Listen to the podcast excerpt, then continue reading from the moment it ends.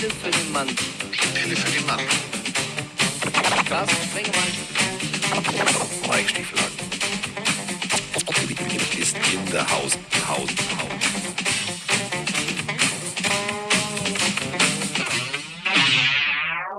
So, es ist äh, Montag, aber eigentlich ist Dienstag, denn äh, die Folge nehmen wir jetzt so spät auf, dass sie erst Dienstag in den Handel in Anführungsstrichen kommt. Also, wenn ihr uns jetzt hört, dann ist er Dienstag und das ist auch gut so. Und äh, das bedeutet, rein theoretisch könnten wir über das Monday Night Spiel sprechen, machen wir aber nicht, denn wir nehmen es vor dem Monday Night Spiel auf. Es ist eine Matrix, es ist ein Glitch in der Matrix. Tick, tick, tick. Aber wir sind trotzdem da. Und das auch gut so. Ich bin jetzt seit drei Minuten endlich zu Hause. Es ist jetzt aktuelle Uhrzeit 18.36 Uhr, denn ich durfte heute bei Banksy für einen guten Zweck Kunst machen. Ich habe einen Football lackiert. Also ich habe wirklich einen Football lackiert, nicht Football gesprüht, so als Muster oder als Form, sondern ich habe einen Football gesprüht. Seid euch sicher, so ein Football muss man mehrfach, äh, der ist ja wasserabweisend eigentlich. Naja, insofern. Aber egal. Ähm, und jetzt ähm, ist es soweit. Jetzt müssen wir den Mann loben, der äh, öfter, also wirklich öfter und öfter als äh, viele andere, auf seinen Dämon hört. Und deswegen manchmal Spiele richtig tippt, die eigentlich nicht tippbar sind. Denn die NFL ist momentan Abstrusistan. Und Abstrusistan ist das schöne Stichwort. Der Botschafter von Abstrusistan, Mike Stiefelhagen. Ja, wunderschönen guten Abend oder guten Morgen, je nachdem, wann ihr uns da draußen noch hört. Ich starte einfach mal mit, äh, nicht mit meinem Dämon, sondern mit einer random Frage aus dem Chat vom lieben Billy Cash Ah. an dich. Eine, wie ich finde, äh, wirklich Ah. Grundsatzdiskussion. Ja, okay, aber was Neues. Er möchte wissen, Carsten, isst du deinen Döner mit oder ohne Scharf? Meinst du mäh scharf oder Ich scharf? glaube, ich glaube, er meint scharf. Also magst du Chili-Flocken drin und magst du es, wenn es ein bisschen kribbelt oder bist du nicht so der schärfe Typ?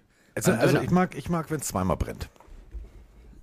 Ja, so weit würde ich das Fetisch jetzt nicht Doch. beschreiben, aber Ich mag, also ich, ich liebe scharf. Ich liebe scharf.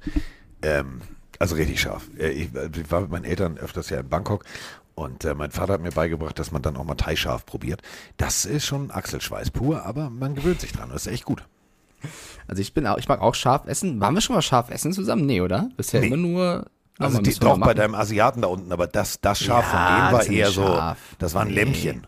Das war ein Lämpchen. Nee, also ich glaube, wir hatten schon mal in irgendeiner Podcast-Folge die Geschichte von mir, wie ich mal reingelegt worden bin bei so einem Schärfeessen von, ich glaube, Abenteuerleben war es oder so, als ich 18, 19 war. Aber eines Tages, Carsten, du und ich, so ein bisschen Schärfe essen, Ja, wär- super. wär doch was. Ja. Super. Und als Krönung streuen wir es uns auf andere Körperöffnungen. Das wird toll. Das, Das wird hast du super. gesagt. Ja, es wird super. So, Äh, also wenn ihr das sehen wollt, kommt nach Köln, Stuttgart, Frankfurt. Ja, Roman bringt Chili-Pulver mit und Ja. ist der Schiedsrichter. Ja. Ähm, obwohl, ich habe, kann ich die Geschichte kurz einmal erzählen? Ja. Ja. Also, wisst ja, dich ich, auf. ko ich koche ja sehr, sehr gerne. Und ähm, wenn man, also ich weiß nicht, wie gut ihr euch damit auskennt. Also es gibt ja Chilischoten und dann gibt es ja auch unterschiedliche Arten. Es gibt Bird Eye, es gibt alles Mögliche. Und ähm, ich hatte Bird Eye und Bird Eye ist, da fliegt das Blech weg. Muss man halt vorsichtig dosieren. Jetzt äh, mache ich damit immer Chiliöl. Das bedeutet, ich schneide die klein auf so einem großen Brett, bin da am Wiegen, also Wiegen ne, mit dem Messer, zack, zack, zack. Und ähm, ja, ich war dann irgendwie fast fertig. So, dachte ich mir zumindest. Und ähm, ich erspare euch die Details. Ich habe keine Gummihandschuhe angehabt. Und ähm, dann habe ich mir die Hände gewaschen und bin dann auf Toilette gegangen. Sagen wir es mal so. Das kriegt man nicht alles von den Fingern ab. Autsch. Ich lag in Embryonalstelle auf dem Bett und ich wollte sterben. Also wenn ihr irgendwann mal Chili selber schneidet, zieht Gummihandschuhe an und zieht sie danach wieder aus. Oh Gott, das ist mir auch schon mal, das glaube ich jedem schon mal beim Kochen passiert, der, der scharf kochen wollte, der irgendwie eine Chili geschnitten hat, dann vielleicht nicht richtig die Hände gewaschen hat oder so und dann allein in die Augen oder an Ja. die Nase oder so. Das brennt schon ziemlich hart. Äh, GBP Skara schreibt, das wäre doch was für Frankfurt, Best Washed in Town. Da habe ich ja damals dieses Schärfeessen gemacht. Also das war dort auf jeden Fall äh, irgendwann auch sehr, sehr kritisch. Ja, Ja. ist auch nicht, ist auch nicht cool. Ist auch nicht cool. Nee, irgendwann, Ähm, irgendwann ist auch zu viel. So, ähm, brechen wir es mal ganz kurz runter. Wir haben einen, einen Spieltag erlebt. Ein, äh, ja, also, ja. Also, ich, ich kann nicht mehr. Ich, ich kann wirklich, ich kann nicht mehr. Es macht mich, es macht mich echt fertig, weil ähm, wir haben Spiele erlebt, die man so nicht hätte erleben dürfen. Und das meine ich wirklich ernst. Ähm, geh mal nach Las Vegas und sag mal, ey, Diggi, ich will setzen. Und natürlich nehmen die jede Wette an, die verdienen damit ja Geld. Aber wenn du rein theoretisch gesagt hättest, ey, ich habe eine total geile Idee, ich setze jetzt mal äh, erneut auf den Sieg der Giants oder so, die hätten dir gesagt, ja, nee, ist klar bei dir, ne, läuft. Und äh, es läuft tatsächlich. Also es waren Spiele dabei, die mich total überrascht haben. Ähm, ich weiß ja, du hast wieder diese, diese React-Nummer gemacht. Ähm, da wirst du wahrscheinlich sehr oft reacted haben, denn da waren Spiele dabei, wo ich in der Vorbereitung für Spiel 2 nur gedacht habe, das hier alles, das glaube ich alles gerade nicht. Das glaube ich nicht. Und äh, zu Recht beginnen wir ähm, mit deinem persönlichen Lieblingsspieler, mit deinem Goat des Wochenendes. Ähm, und wir haben äh, die Partie als erstes auf dem Zettel. Packers gegen Taylor, ich bin the man Heineke. Und äh, wir haben Packers-Fans mit Fragen über Fragen. Und ich drücke jetzt einfach mal auf Play. Hallo Carsten, hallo Mike, hier spricht Robert, der traurige Packers-Fan aus Wolfsburg. Ich versuche es jetzt mal in 30 Sekunden, nachdem die Packers gegen die Commanders ähm, verdientermaßen verloren haben. Ähm, einfach nur meine Frage, was macht man mit einem 3 und 4 Rekord bei all den Trade-Gerüchten? Tradet man tatsächlich nochmal, ähm, versucht man OBJ zu bekommen und das Ganze zu drehen oder startet man den Rebuild, ähm, der wahrscheinlich dringend nötig wäre. Ähm, mich würde eure Meinung dazu interessieren. Ich freue mich auf den Podcast. Ciao, ciao. Guten Morgen, ihr beiden. Heigi Hamburg hier. Eins will ich euch mal sagen, ne? Wenn du HSV-Fan und Green Bay-Fan bist, ne? Dann hast du aber auch durchgehend einen Kabelbrand im Herzschrittmacher. Alter, Alter, was für ein Wochenende. Ja, der Defense kann ich gar nicht so großartigen Vorwurf machen, weil wenn du gefühlt 90 Prozent des Spiels auf dem Platz stehst, irgendwann ist halt auch mal Feierabend. Mal ganz ehrlich, äh, mittlerweile bin ich auch weit entfernt davon, dass hier nur ein Trade für einen Wide Receiver uns hier wieder nach vorne katapultiert. Die O-Line, das, das ist ja alles also unglaublich. Ähm, ja, was, was äh, würdet ihr machen jetzt in dieser Situation als GM? Habt eine schöne Woche. Kann ich dir sagen, was ich als GM machen würde? Sechs Whisky sauer auf nüchternen Magen, Kopf auf die Tischkante schlagen und hoffen, dass es vorbeigeht. Anders, anders kannst du das momentan auch nicht mehr zusammenfassen. Wir reden von den Washington Commanders und Mike hat es zu Recht gestern bei Twitter abgefeiert. Taylor Heinecke ist einfach mal ein Typ mit extrem großen Cojones. Geht da raus und sagt sich, ja, okay, ist Aaron Rodgers jetzt, aber ich mache das mal eben. Also gute Teamleistung der Commanders und eine merkwürdige Partie der Packers. Das kann man als Überschrift, glaube ich, so sagen. Ja, das auf jeden Fall. Also ja, wir haben das äh, NFL React gestern auf, auf Twitch gemacht. Äh, da fand ich sehr schön. Ich habe ja aufgerufen, abzustimmen, ob die Leute Bock drauf hätten, weil ich mir selber unsicher war, ob ich äh, es zeitlich packe. Während auch Carsten dagegen gestimmt hat, ich war Ja. sehr beleidigt übrigens, äh, hat auch Bambi dagegen gestimmt, der aber dann selber mitgemacht hat beim React. Und Bambi ist ja großer Packers-Fan. Und der Mann hat vorm Spiel gesagt, und wir beide haben ja eigentlich auf die Packers gesetzt, die Commanders werden heute gewinnen. Also er als Packers-Fan war schon komplett bedient, wie es aktuell läuft. Und äh, ich finde, mittlerweile kann man es gar nicht mehr auf diese Receiver-Nummer runterbrechen. Das ist mir persönlich zu einfach, wenn du 3-4 stehst Ja. und gegen Teams verlierst wie gegen die Commanders. Ja, ein überragender Receiver fehlt, das ist, das ist klar, aber für mich ist es mittlerweile nicht nur das. Wenn du dir das Spiel anschaust und wirklich die, die einzelnen Situationen genau anschaust, dann ist es nicht nur der fehlende Receiver, der mal einen Ball droppt, was passiert ist, sondern auch ein Aaron Rodgers, der absolut nicht auf dem Level spielt, wie was wir die letzten zwei Jahre gesehen haben, wo er auf MVP-Niveau war. Da waren Bälle bei, die waren auch off-target. Ähm, es waren viele Flaggen bei auf Seiten der Packers in der Offense wie in der Defense, die unnötig waren. Ich glaube, da ein Spieler, den man nennen kann, ist Eric Stokes, der, äh, glaube ich, einmal Unsportsmanlike Conduct bekommen hat, dann einmal eine, eine, eine Doppelflagge, ähm, äh, eine PI bekommen hat. Also sie, sie machen sich selber so ein bisschen kaputt. Ich glaube, mittlerweile ist es wirklich so, und Rogers hat das nach dem Spiel auch so kommentiert mit, es liegt an uns allen und wir alle müssen uns verbessern und er nimmt sich da auch mit selber mit rein. Es fehlt das Vertrauen in den Nebenmann. Also ich finde, du, du siehst schon, bevor das Play losgeht, dass sie selber nicht dran glauben, weil sie selber glauben, irgendwas stimmt hier nicht. Und ja, und das ist dann irgendwie, da ist jetzt die Frage, an wen liegt das? Liegt das an, an einem Quarterback, das Team führen muss, aber vielleicht selber nicht ganz auf der Höhe ist und bei der Sache ist? Liegt das an dem Coach, Coaching-Staff, die das in, in den Griff kriegen müssen? Und irgendwie ist es schon das, was Rogers auch anspricht nach dem Spiel. Es liegt an jedem. Es liegt an jedem Einzelnen, seine Qualitäten äh, abzuliefern und auch in, auch in äh, J.R. Alexander, der eigentlich einer der besten Spieler auf seiner Position ist in der Liga, macht auf einmal Fehler, äh, entscheidet sich falsch, wann er das Tackle setzt. Also es ist wirklich jeder Spiel gerade die paar Prozent schlechter als sonst und äh, das ist eine unangenehme Situation weil so verlierst du halt so Spiele mit zwei Punkten Abstand gegen Heinekes Commanders. Aber das ist, das ist ja eben der Punkt. Wir reden hier von, von Heinekes Commanders. Also wir reden hier nicht von, also nicht von dem geilsten Shit, der rumläuft, sondern wir reden immer noch von den Commanders. Und damit will ich die, die Commanders jetzt nicht schlechter machen, als sie sind. Aber bestes Beispiel ist im dritten Viertel Taylor Heineke. Wirklich mit einem Zuckerpass in die Endzone. Besser kannst du rein theoretisch nicht covern. Das geht nicht. Aber da stand es noch 14 zu 17, nur drei Punkte Führung. Und du sagst es gerade, Jay Alexander muss zugucken, wie einfach mal Taylor Heineke den besten Pass vielleicht seines Lebens spielt. Das ist, das ist beeindruckend. Das ist wirklich beeindruckend. Und das ist genau das, das, das, das konträre Spiegelbild von dem, was du gerade sagst. Die vertrauen einander. Die spielen einfach mal Football. Die gehen da raus und sagen, ey Digga, jetzt gibt's Fubak, jetzt gibt's so fürchterlich böse den Arsch voll. Und das hat mir echt gefallen. Weil natürlich, die Packers sind immer noch mit einer guten Defense gesegnet, aber mit einer Offense, die ich nicht, ich verstehe sie nicht mehr. Wenn du überlegst und du guckst dir den, den, den, den Statistikzettel nach der Partie an, Mike, dann frage ich mich, äh, wenn es nicht läuft, dann läufst du halt. Aber wenn Aaron Jones nur acht Carries für 23 Yards in der ganzen Partie hat, 23 Yards, das sind zwei First Downs und einmal hingefallen. Das geht nicht, ist zu wenig. Ja, und vor allem das Seltsame ist, dass sie auch, dass Aaron Jones die, die Läufe, die er hatte, eigentlich auch ganz gut gemacht hat. Also Genau. sie haben teilweise Plays bei Dritter und Zwei den langen Pass versucht, wo du sagst, ey, bau doch ein bisschen Momentum auf und versuch erstmal die zwei Yards zu erlaufen. Also ich fand das auch ein bisschen seltsam gecallt. Äh, ja, natürlich habe ich Taylor Heineke bei Twitter abgefeiert, weil ich den Typen liebe, aber mal im Ernst, ich, warum, also das mache ich wirklich ernst und nicht aus Meme-Gründen oder irgendwas lustig zu machen.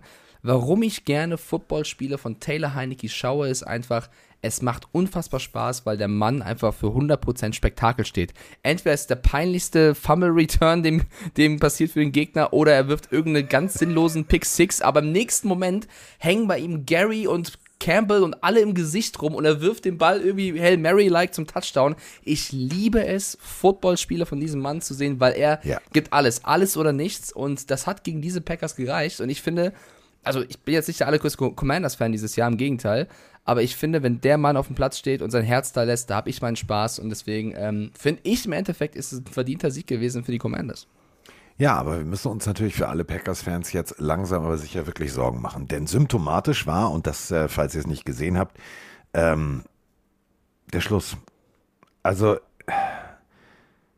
Aaron Rodgers liegt am Boden, die Hände, also liegt komplett flach, Gesicht, Gesichtsgitter in den Rasen gepresst und wollte nicht mehr aufstehen. Ähm, der Typ ist, glaube ich, so angezählt, weil einfach die Erwartungshaltung natürlich, die ist an dich selber, ist riesig. Also ähm, Brady weiß nicht wohin mit den Ringen. Gut, vielleicht muss er jetzt einen abgeben, weil er sich scheiden lässt. Aber also die die wichtigen, die NFL-Ringe, die sportlich wichtigen Ringe, die die stapeln sich irgendwo, keine Ahnung, in der Kommode. So Aaron Rodgers, dem also dem fehlen mehrere für sich selber gesehen. Und ähm, auch dieses Jahr wird es damit nichts werden. Das ist so sicher wie das Arm in der Kirche, weil dieses Team kannst du ganz smart, wenn du ein guter Coach bist, und das war Ron Rivera, kannst du sie auscoachen. Dann kannst du sie schwindelig spielen, weil so viele Baustellen in diesem Team sind.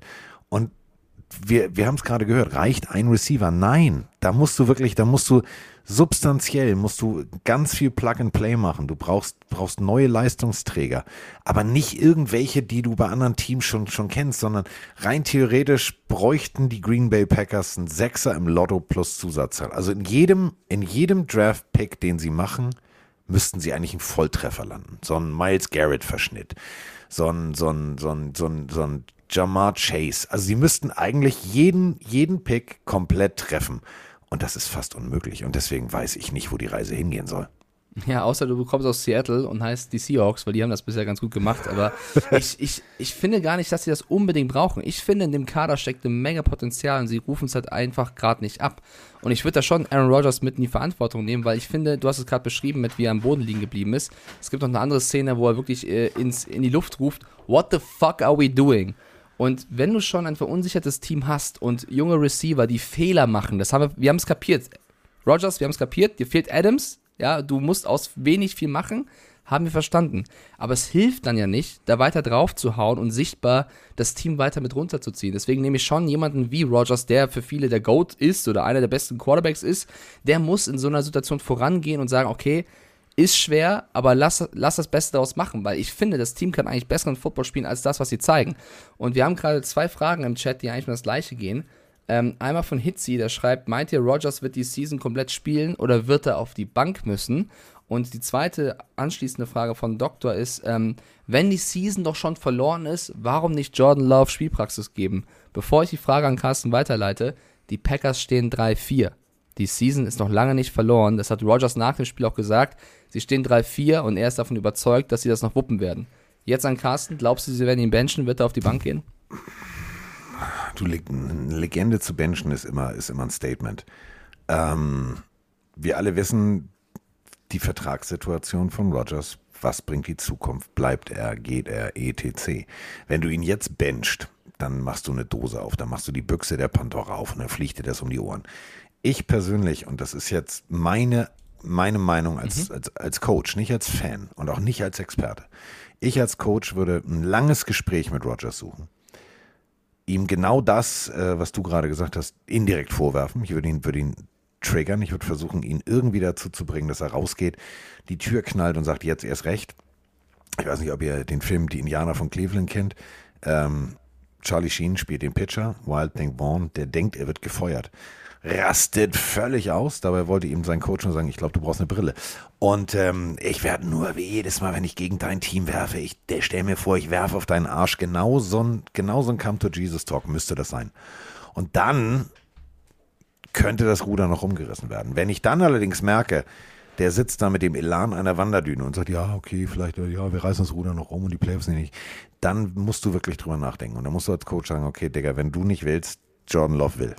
Und wenn du ihn damit nicht mal kriegst, dann hast du ein Problem. Dann musst du tatsächlich einen zukünftigen Hall of Famer benchen. Da bleibt dir dann nichts anderes übrig.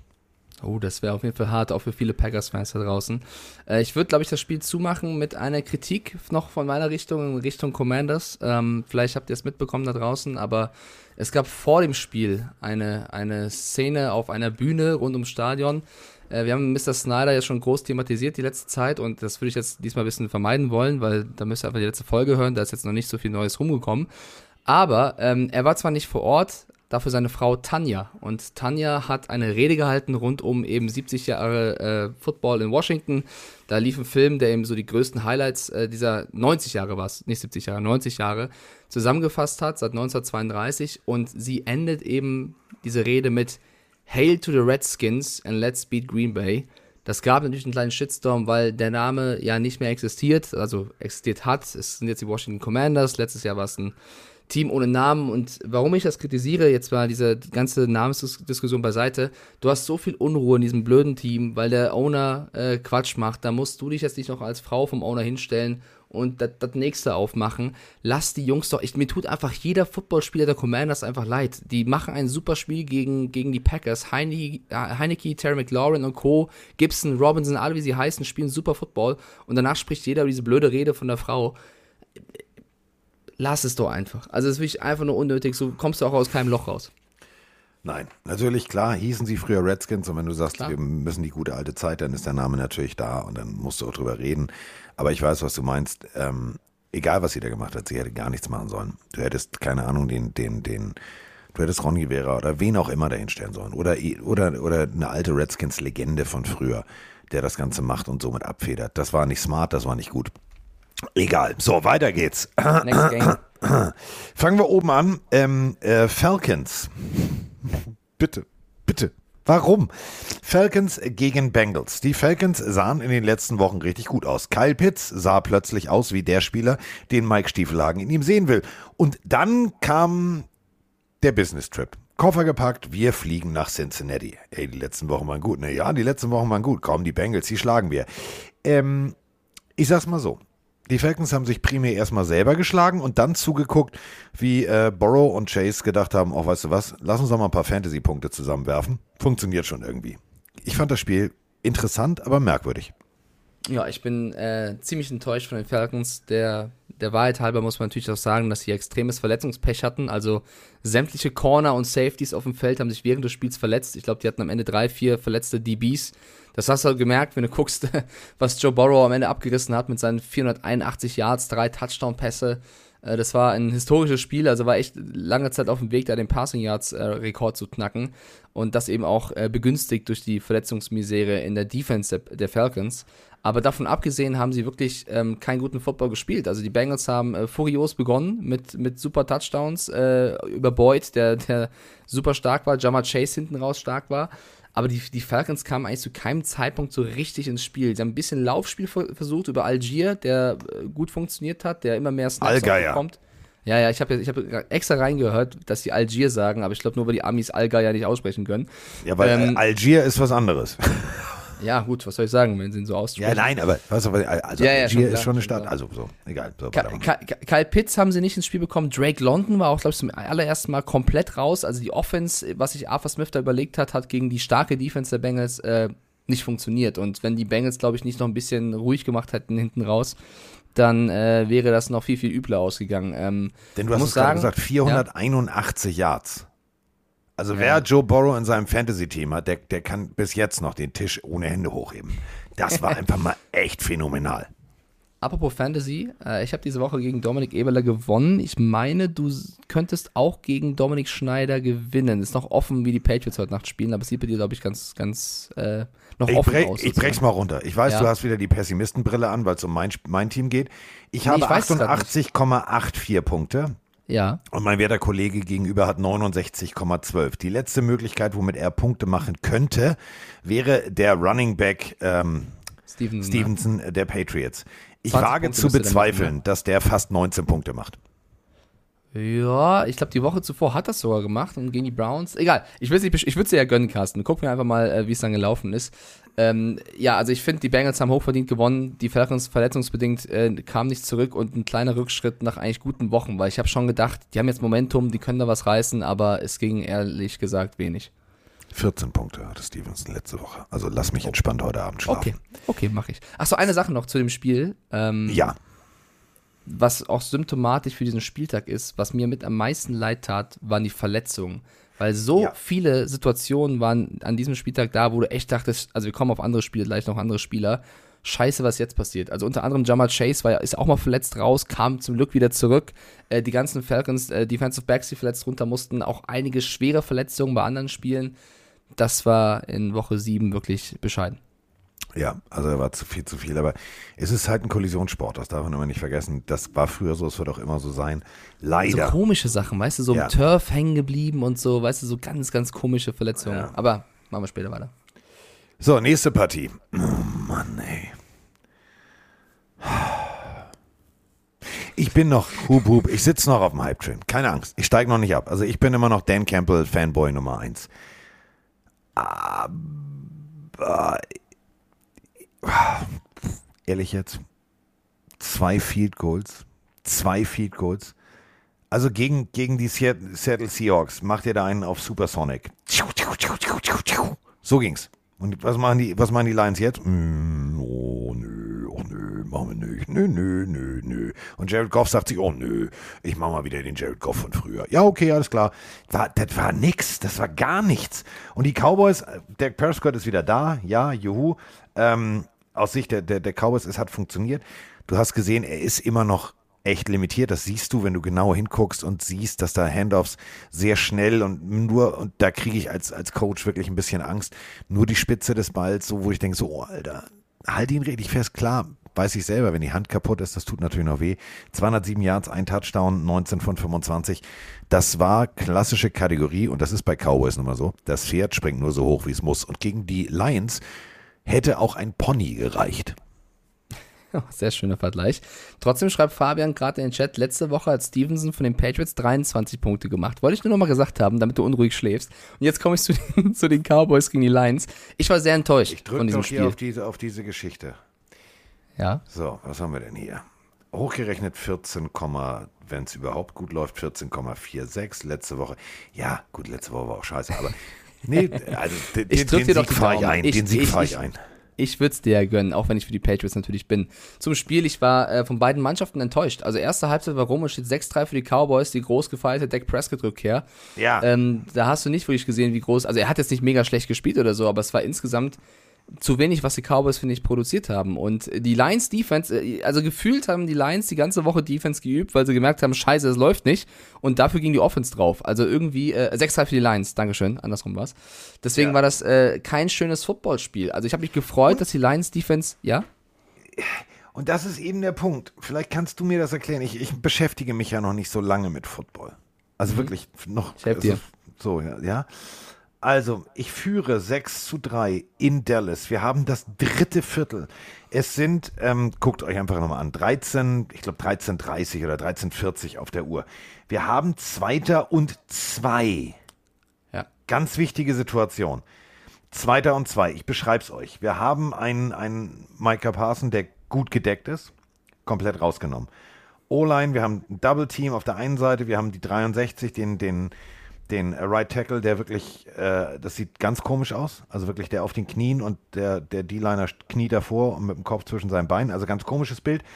Und dann sehe ich progression-technisch zwei, drei Spieler, die sind frei. Hodgkinson, äh, wer, wer heißt denn der Titel? Ich kann es nicht aussprechen. Hawkinson. Hawkinson, ich sage immer Hodgkinson. Hawkinson. Hawkinson, direkt an der ursprünglichen Line of Scrimmage. Geht nach außen raus, ist komplett frei.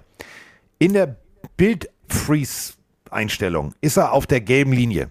Hätte gereicht. Und jetzt kommt das ganz Wichtige. Davor ist ganz viel Grün, ohne einen Spieler, der ein weißes Jersey hat. Quelle Surprise.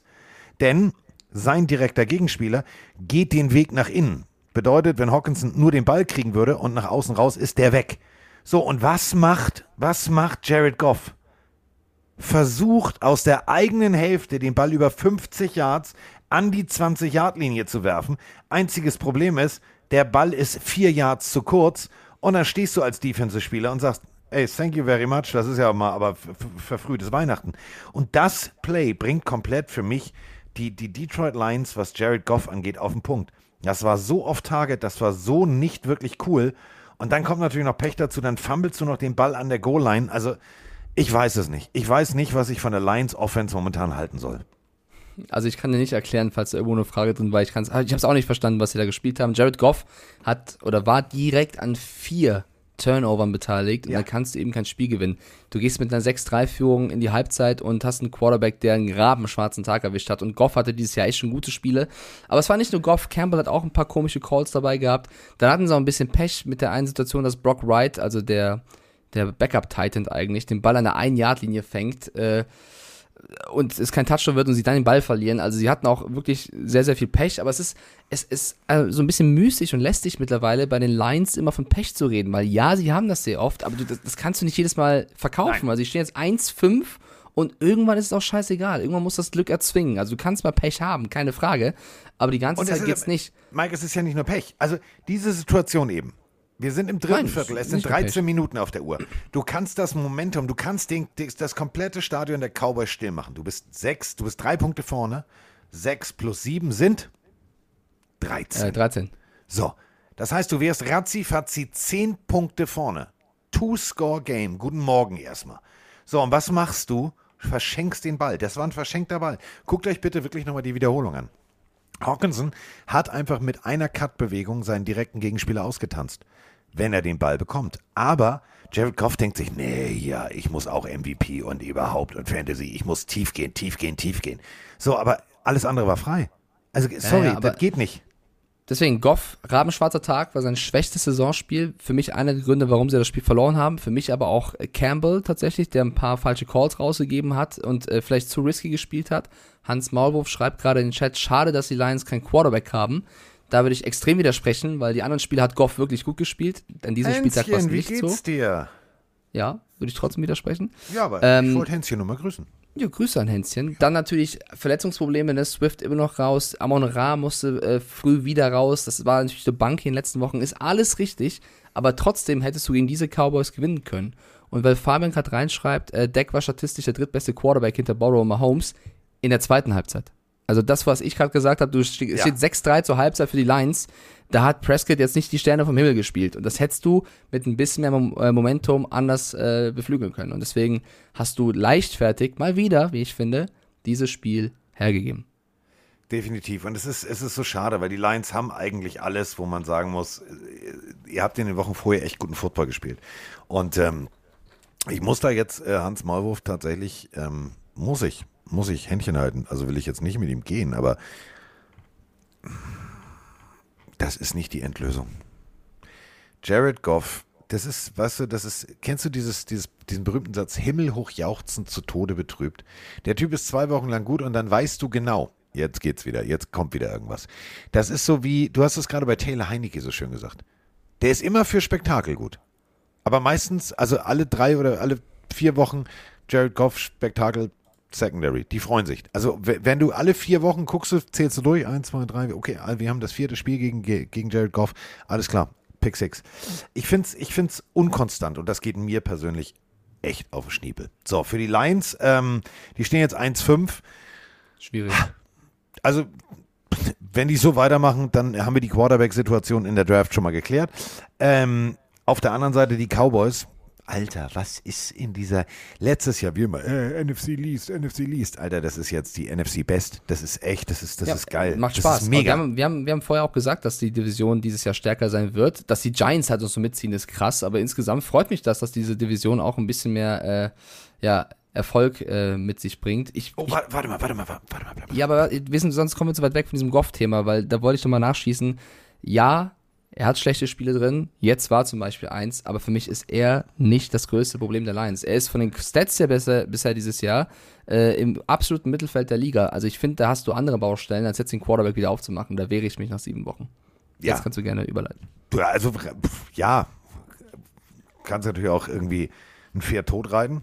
So, dann fällt es irgendwann um, aber dann musst du dich halt um Neues kümmern. Und im Endeffekt für, für das, was, was Campbell vorhat, ich weiß nicht, ob, ob in der nächsten Draft, ja, jein, da gibt es so zwei, drei Leute, die passen könnten, aber da musst du halt wirklich, da musst du an eins oder zwei stehen.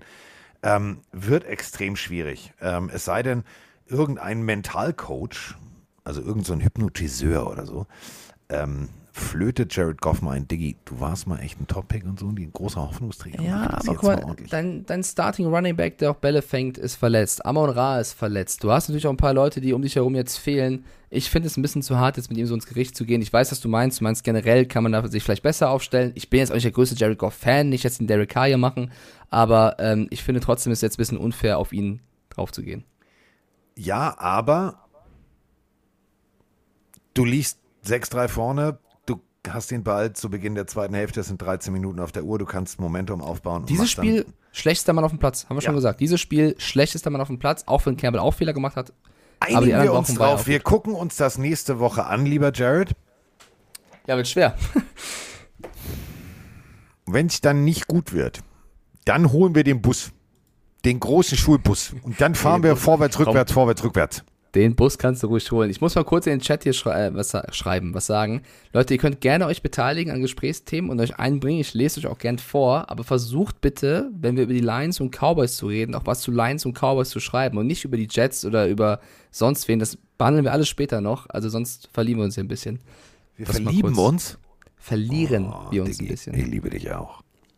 Willst du mit mir gehen? Ja, nein, Na vielleicht. klar, wohin du auch immer willst. So, äh, wie, wie haben wir eigentlich bis jetzt, können wir mal hier gleichzeitig das Tippspiel, also äh, nicht aus dem Auge Ja, klar. verlieren.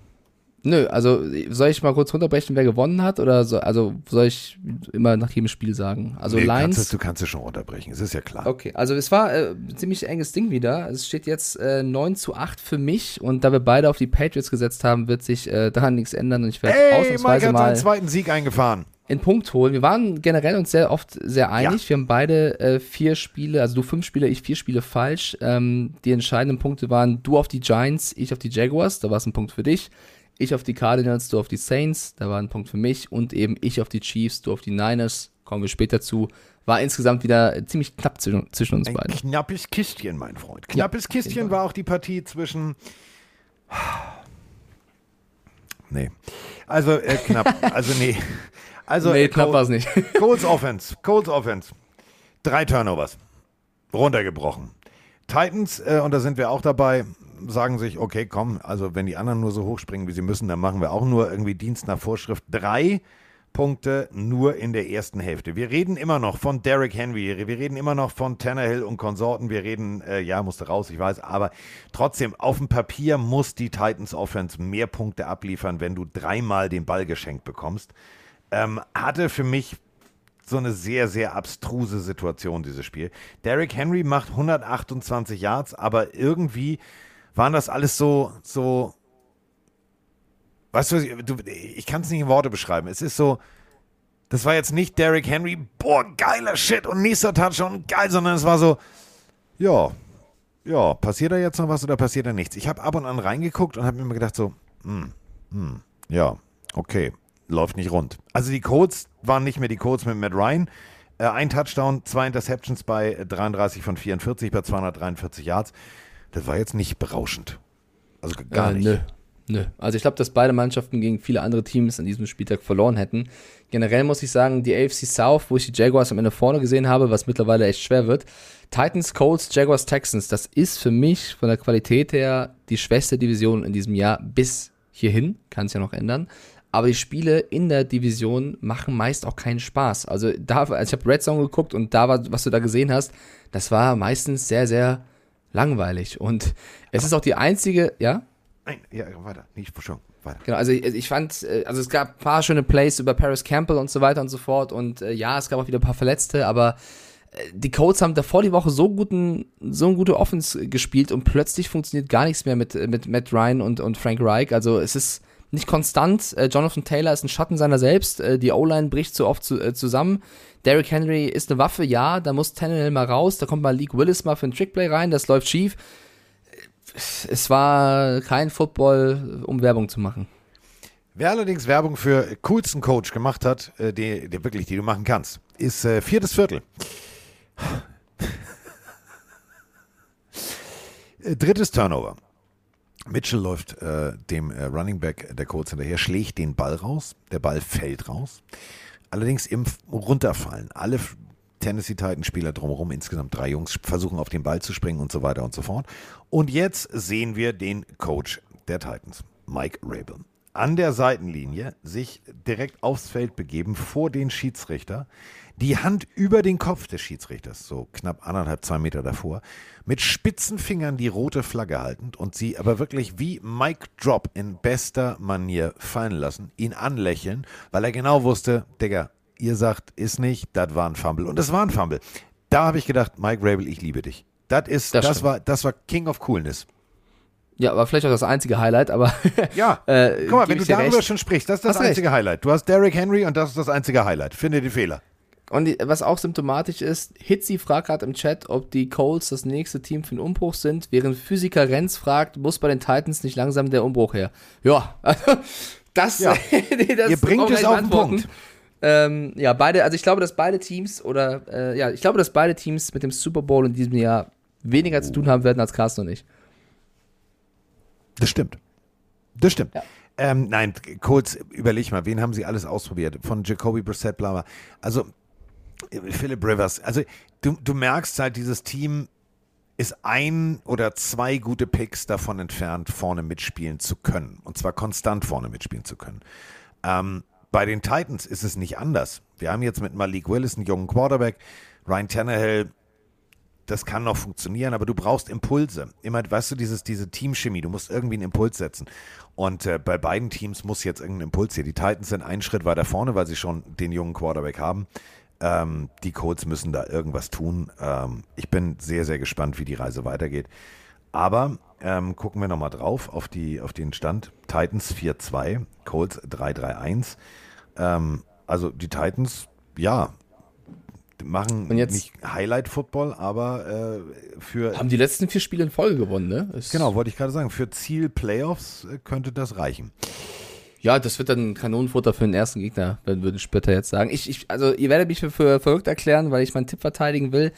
Ich finde, die Jaguars, die 2-5 stehen, spielen über die größeren Teile besseren Football als die Titans, die 4-2 stehen. Ich weiß, glaubt mir wieder keiner. Na, aber, Aber, gebe ich dir, ähm, pass auf, kommen, kommen wir nachher zu, haben wir ganz viele Sprachnachrichten. Ähm, wir haben die nächste Partie. Und da ärgere ich mich im Tippspiel. Ich habe noch zu dir gesagt, Mike, es gibt nur zwei Lösungsansätze. Entweder bricht es in Carolina jetzt alles auseinander und das sind junge Hunde, die auf dem Rücken liegen und winseln und sagen, tu mir nicht weh, tu mir nicht weh. Oder sie legen richtig los. Und ähm, sie mussten gegen die Bucks ran. Und wir haben dazu zwei Sprachnachrichten. Denn einmal unseren Außenreporter aus Gelsenkirchen, der ist schon todtraurig. Und dann natürlich noch Bugs mit, ich habe es aufgeschrieben, 16 Fragezeichen. Ich bin mal sehr gespannt. Einen wunderschönen guten Morgen, ihr beiden. Hab mich stets bis zum Kragen.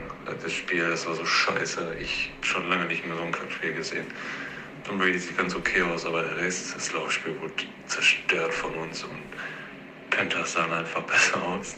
Muss man leider so sagen. Die spielen Next Man Up und ja, keine Ahnung, wie die Defense steht und wir beißen uns die Zähne aus. Die ziehen uns die Unterwäsche aus und na, keine Ahnung, wir wollen Playoffs spielen. Ich habe den Gedanken vergessen. Ich habe den Gedanken weggeschmissen, besser gesagt. Und naja, was sagt ihr dazu? Grüße aus Gelsenkirchen. Ich gehe zum Sport. Moin Carsten, moin Mike, Max aus Gelsenkirchen hier. Ich habe eine kurze Frage zu den Buccaneers. Und zwar haben die ja aus den letzten fünf Spielen nur eins gewonnen. Und das war das Spiel gegen die Falcons, was nach 21-0-Führung fast auch noch verloren gegangen wäre. Ähm, was glaubt ihr, wo drückt der Schuh? Sind das eventuell die, die persönlichen Probleme von Brady, die sich auf die Mannschaft dann übertragen? Weil Brady anscheinend mit seinen Gedanken auch nicht immer so ganz bei der Sache ist. Oder glaubt ihr, da muss halt in der, in der Kabine muss es einmal richtig knallen und dann äh, geht's weiter und jeder packt sich mal in die eigene Nase. Äh, ja, würde mich mal interessieren. Ja, jeder sollte sich mal in die eigene Nase packen, denn ganz ehrlich, es kann einem, meine ich jetzt echt ernst, Mike Evans und Konsorten, das ist denen völlig scheißegal, ob Tom Brady jetzt äh, beim Scheidungsanwalt sitzt oder nicht. Natürlich sind die mit, auch miteinander befreundet und reden drüber, aber das beeinflusst sein Spiel nicht. Da ist irgendetwas ganz, ganz im Argen. Wenn ein Mike Evans einen sicher geglaubten Touchdown, den er, ich sag's mal so, nach einer Firmenfeier mit 6,5 Atü im Turm, im Training, so sicher fängt, wenn er den so wegjongliert und mit dem Knie noch wegschlägt, dann ist irgendwas grundsätzlich im Argen. Und du merkst, irgendwas ist bei den Bugs im Argen. Das sind nicht die Bugs, die wir vor ein paar Wochen gesehen haben. Und ähm, ich kann nur hoffen, dass äh, Bruce Arians diesen Beraterjob immer noch hat und sagt, ich komme mal zum Beraten. Ja, das wird eine lange Beraterstunde. Ähm, ich ich finde es ähnliche Situation wie bei den Packers. Also du hast vollkommen recht, dass du hast es in der letzten Folge gesagt, dass die Panthers äh, jetzt Next Man Up mäßig spielen können und ihr Herz rausspielen äh, werden. Die haben auch einen guten Job gemacht tatsächlich, aber ich finde wirklich, die Buccaneers hätten, glaube ich, gegen jedes Team an diesem Spieltag verloren. Sogar gegen die Colts und gegen die Titans. Ähm, Fabienne schreibt gerade rein, die Bucks haben einfach die Panthers unterschätzt. Das glaube ich noch nicht mal. Ich glaube einfach, dass es wirklich komplett, die sind im, im Kopf überhaupt nicht da. Es ist ein bisschen ähnlich wie bei den Packers. Das ist einmal Brady mit seiner privaten Nummer, klar, aber auch Mike Evans, der den ersten Ball nicht fängt, den er fangen muss. Du hast es gerade schön beschrieben. Also den hätten viele Receiver in dieser Liga gefangen, er in, in dem Fall nicht. Danach macht er immer noch ein gutes Spiel. 15 Targets, 9 Receptions, 96 Yards. Aber ansonsten kommst du nicht mehr in diese Lage, in diese Position, irgendwas zu reißen. Du machst nur drei Punkte. Und das war bei einem Vierter und zwei Play wo sie gesagt haben, okay, eigentlich müssen wir jetzt einen Touchdown machen, aber scheiß drauf, wir nehmen die drei Punkte. Also die haben auch einfach nicht mal an sich geglaubt. Die Defense hat Fehler gemacht, das hast du so in der Art noch nicht gesehen, äh, wo der Safety plötzlich nicht mehr absichert und das Big Play machen will, dann ist die ganze, äh, der ganze tiefe Laufweg offen. Tommy Tremble, der, der Titan plötzlich frei. Also da hat ja alles funktioniert. A, weil die Panthers natürlich an sich geglaubt haben, das ist, ich will jetzt nicht das runtermachen oder schmälern, aber vor allem, weil die Buccaneers extreme Fehler in allen Mannschaftsteilen gemacht haben. Und wenn du liest, was für Spieler da auf dem Platz stehen, dann verstehst du die Welt nicht mehr. das sind alles Starspieler.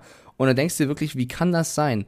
Und für mich ist das wieder eine mentale Sache, jetzt nicht nur Brady privat, bla bla bla bla bla, sondern bei vielen, vielen, vielen Spielern, wo einfach der Glaube an sich selbst und an das Glaube an das Gefüge fehlt. Und das ist für mich auch wieder eine Coach-Nummer. Deswegen Bruce Arians wäre der Erste, den ich jetzt anrufen würde und sage, bitte, bitte, bitte, komm wieder, wir brauchen dich. Quarterback-Flüsterer, wir brauchen dich fürs ganze Team.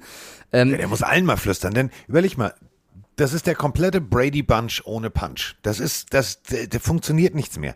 Und ich muss wirklich sagen, ich habe gesessen, ähm, hinten mich vorbereitet und habe die Partie ohne Ton laufen lassen, weil wir uns halt besprochen haben. Und ich habe mir immer gedacht, so wie geil ist bitte eigentlich PJ Walker? Der geht da raus und sagt sich, Ja. Digga, jetzt mal ernsthaft, das ist wie XFL. Ich werf das Ding einfach tief und, und du fängst den, ne? So. Da waren Pässe dabei, die sind leider nicht angekommen, weil sein Receiver irgendwie Füße nicht unter Kontrolle hatte und äh, erst out of bounds das Ding gefangen hat. Da waren, da waren wirkliche Highlight-Throws dabei. Und wenn ich jetzt Matt Rule wäre, würde ich mir so, klar, der verdient sein Geld jetzt im, im, auf der Couch sitzen und Chips essen, aber das Personal hattest du, du Pfeife.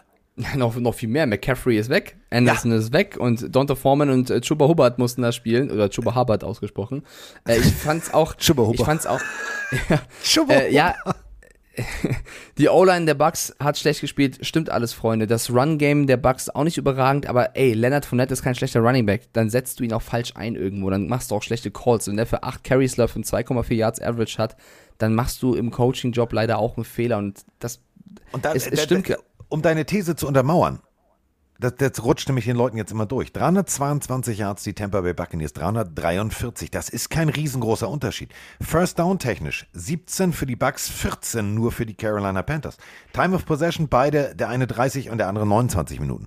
Rein theoretisch müsste da oben jetzt ein 21 zu 23 stehen. 21 zu 24. Nicht ein 21 zu 3. Zu 3.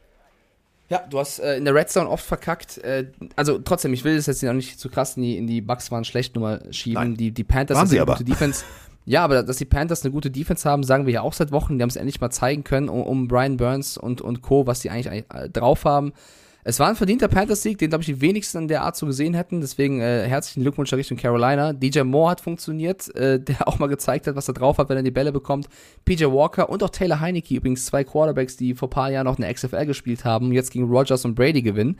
Ähm, eine interessante Nummer Yep. noch, um, die wir vielleicht um Carolina noch reinbringen können.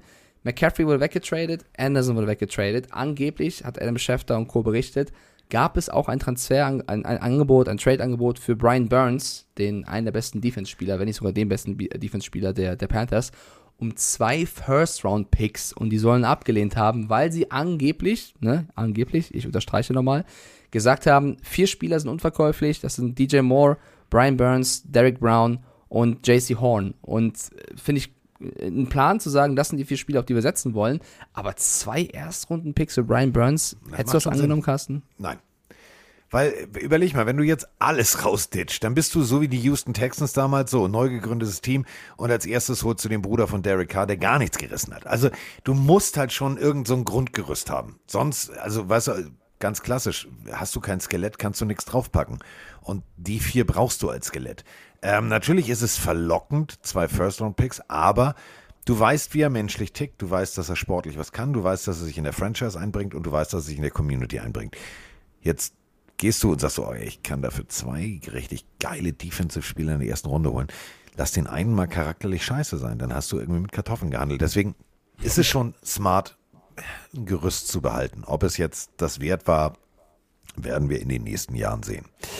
Ähm, Zwei Sachen noch, zwei Sachen ja. noch zu dem Spiel. Ähm, einmal, ich sage das jetzt heute am 24.10.2022, ich bin sehr überzeugt davon, dass die Bucks dieses Jahr, dieses Season noch wiederkommen werden. Also ich glaube nicht, dass die äh, in dem Strudel bleiben. Ich glaube, ich glaube, dass Brady und Co. da ihren Kopf noch rausbekommen. Und das zweite ist ähm, eine spannende Nummer bei den Panthers, weil PJ Walker hat absolut abgeliefert. Ich glaube, da sind wir uns alle einig. Es hieß bereits vor dem Spiel, dass Sam Darnold und Baker Mayfield wohl zeitgleich für die nächste Woche zurückkommen werden könnten. Also man könnte frei wählen, wer spielen soll. Und Interimscoach Wilkes hat jetzt nach dem Spiel gesagt, Freunde, es wäre jetzt schon schwierig, PJ Walker wieder rauszunehmen. Also Ja. das fand ich einen geilen Kommentar von ihm, weil das es auf den Punkt bringt. Ähm, ich würde PJ Walker hier nicht rausnehmen. Für mich würde er nächste Woche spielen spielen gegen die Falcons. Ja. Ich würde ihn spielen lassen. Ich würde den kompletten Momentum-Hype zu wissen, ey, Digga, wir haben, wir haben, wir haben Brady versohlt. Wir haben den Brady-Bunch auf links gedreht. Mit dieser Stimmung im Lockerroom, stell da nicht irgendwas um. Lass es genau so weiterlaufen. Äh, weiterlaufen ist das gute Stichwort. 6-1 stehen sie inzwischen und wir haben ähm, zu der Partie Giants gegen Jaguars zwei Fragen. Alter Schwede, also jetzt mal ohne Mist. Was diese Liga ist die geilste Liga der Welt.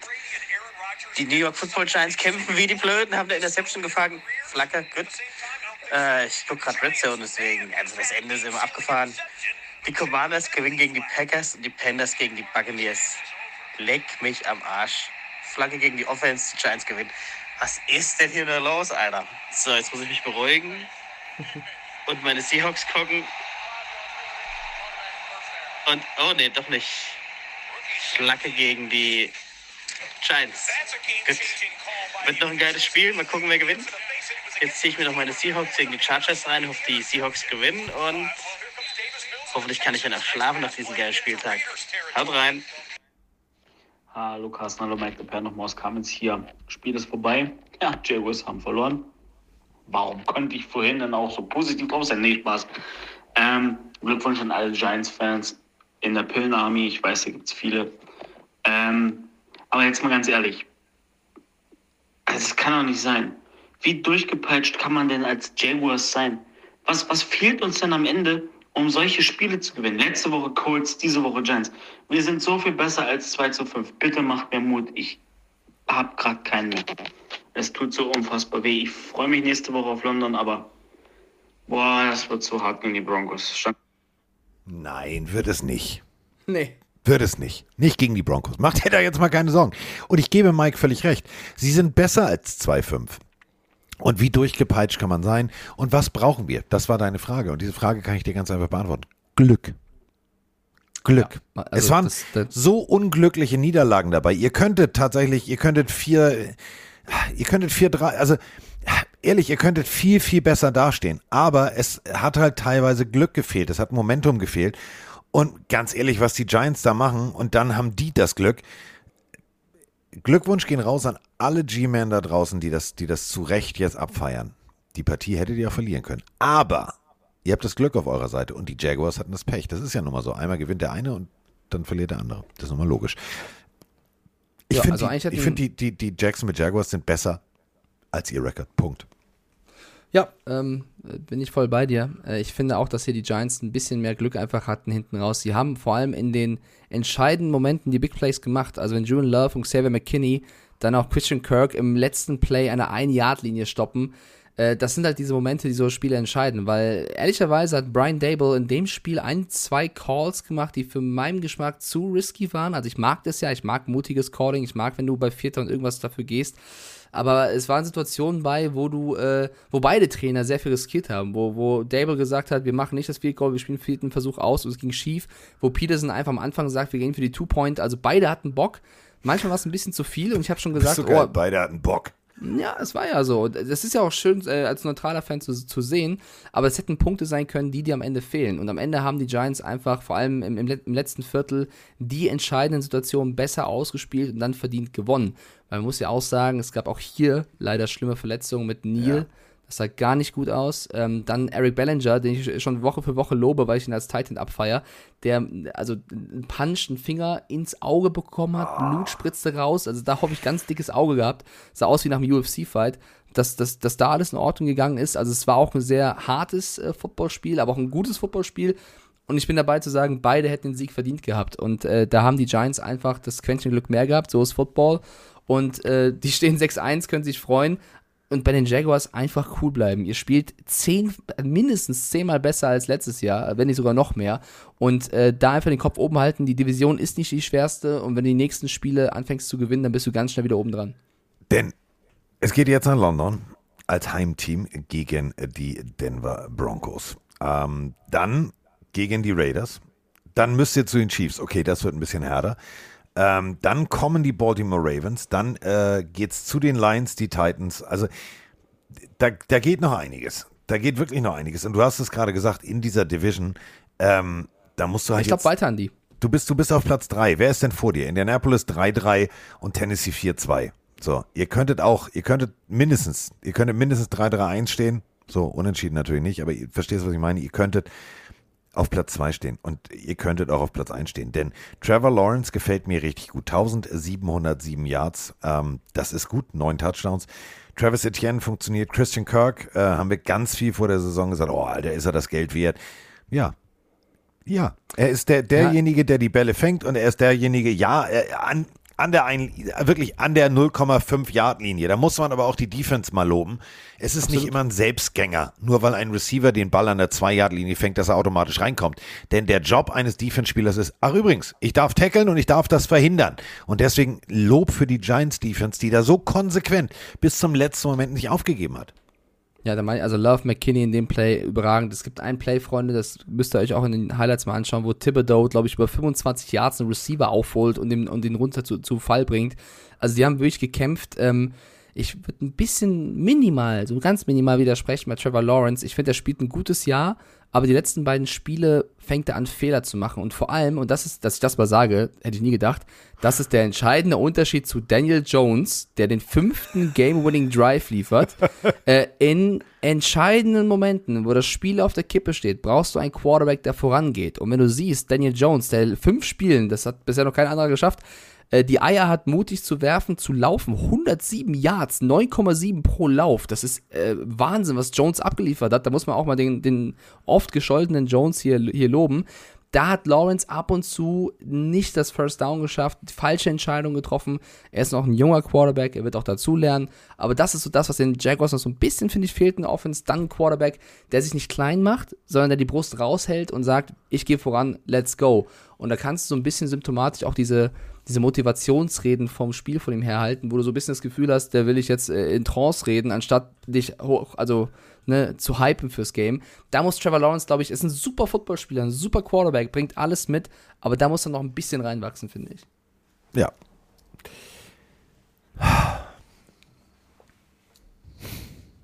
Was ist los? Welches Spiel hast du jetzt schon, schon da? Gus Edwards, seines Zeichens äh, Spieler von den Ravens. Kommt zurück. Alles gut, alles fein. Juhu. Also, die Ravens haben einen Arbeitssieg. Ich formuliere es jetzt mal so. Die Ravens haben einen Arbeitssieg eingefahren. Ähm, sie hatten äh, die Browns zu Gast, ein Divisionsduell, wo sowieso eigentlich schon immer richtig Feuer drin ist und wo man sich eigentlich sicher sein kann, dass das ist so ein Footballspiel, wo es auch mal knackt, im wahrsten Sinne des Wortes.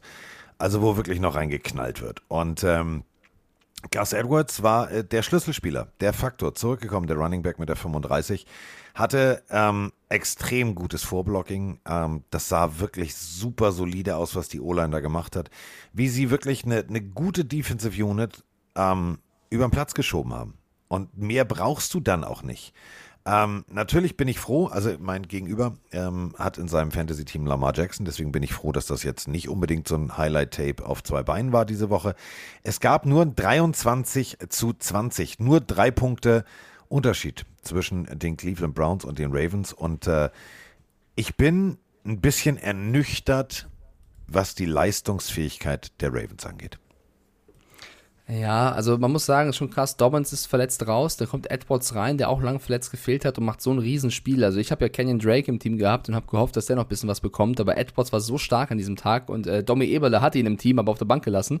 Ähm, das war schon eine, eine Riesenleistung, aber äh, was ich auch so ein bisschen krass finde bei den Browns aktuell, weil Brissett hat wieder ein, zwei gute Szenen gehabt, dann wieder ein, zwei miserable Szenen gehabt, sehr inkonstant gewesen. Nick Chubb erinnert mich so ein bisschen an äh, die Inneneinrichtung meiner englischen Familie, wo ich zu Gast war im Sommer, als ich, glaube ich, 14 war. Da habe ich ein Fußballcamp in England, in Brighton gehabt. Da habe ich ein paar Wochen bei der englischen Familie in so einem Reihenhaus gelebt, Carsten. Du kannst es dir nicht vorstellen. Kurze ähm, Off-Topic-Geschichte. Ich komme da rein. Und das ist kein Scheiß, Freunde. Das Wohnzimmer. Die hatten noch nicht mal eine Tapete. Die hatten keinen Teppich. Das war alles Stein, aber den übelsten Flatscreen. Und das ist für mich Nick Chubb bei den Browns. die haben, das Prunkstück ist der Fernseher, Chubb und alles drumherum ist, ist halt da. So, äh, brauchst halt kein Teppich, kannst auf dem Boden chillen, so ungefähr. Äh, mein Zimmer übrigens oben im ersten Stock war gefühlt drei Quadratmeter groß, so ein Bett drin, das war's. Also, es waren sehr schöne vier Wochen Fußballspiel. Meine Güte.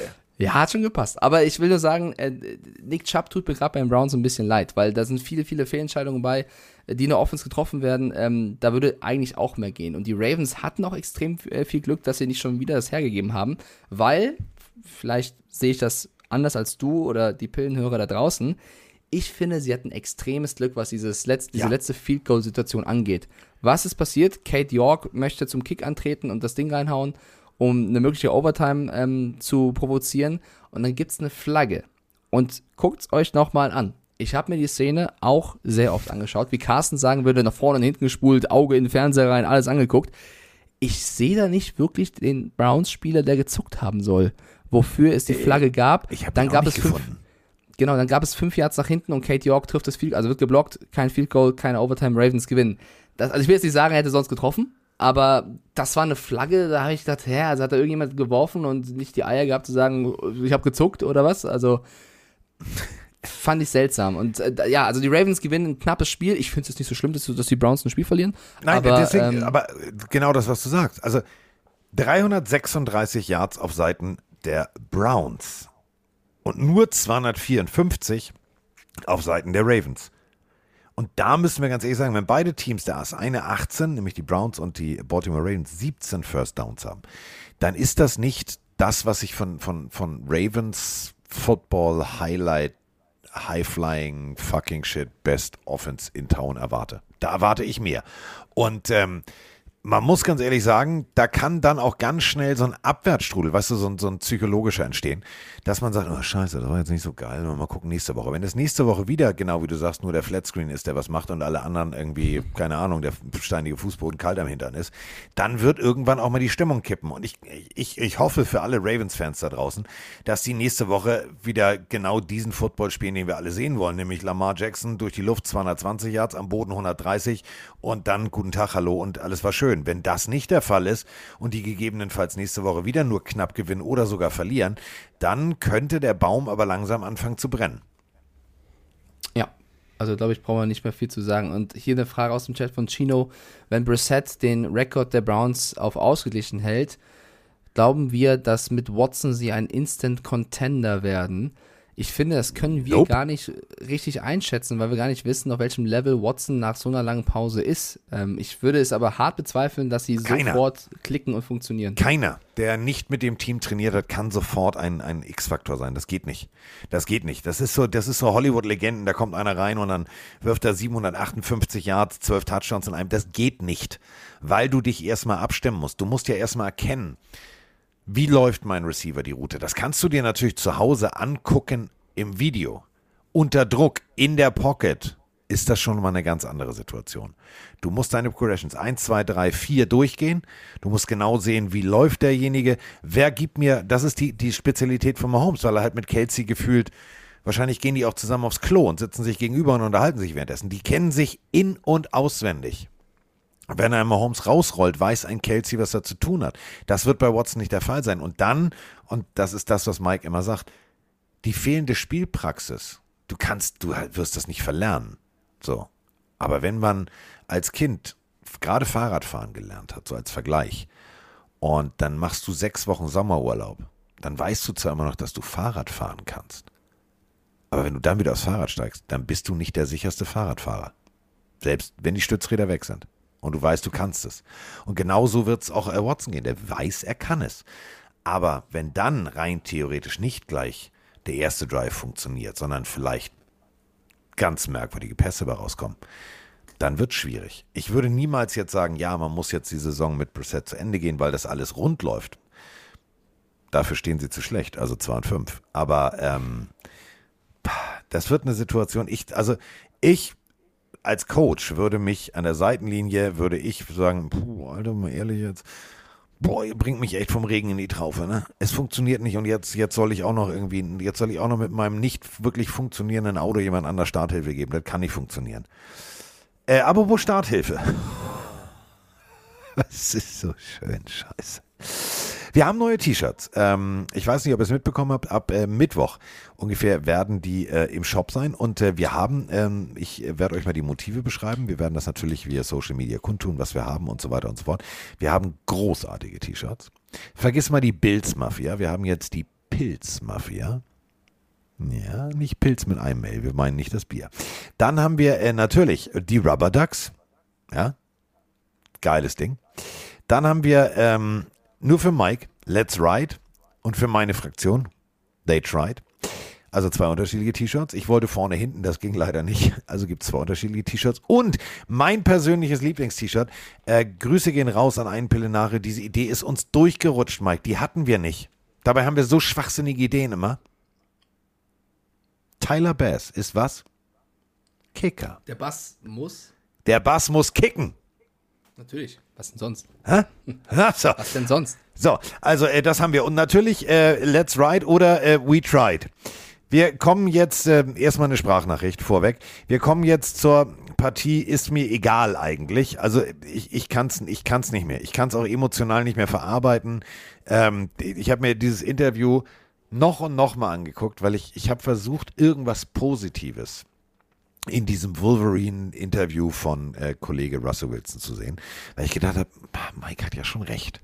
Der ist schon schon schon einen drüber, aber vielleicht meint er das nicht so. Und vielleicht ich habe immer so auf diesen, weißt du, dieses Augenzwinkern, dieses dieses dieses ich lach über mich selber, aber nee, das meint er ernst. Also so, deswegen ich also Russell Wilson und ich, wir leben momentan in Trennung, das muss ich noch dazu sagen, aber ich drücke jetzt äh, für meinen Ex auf auf Play.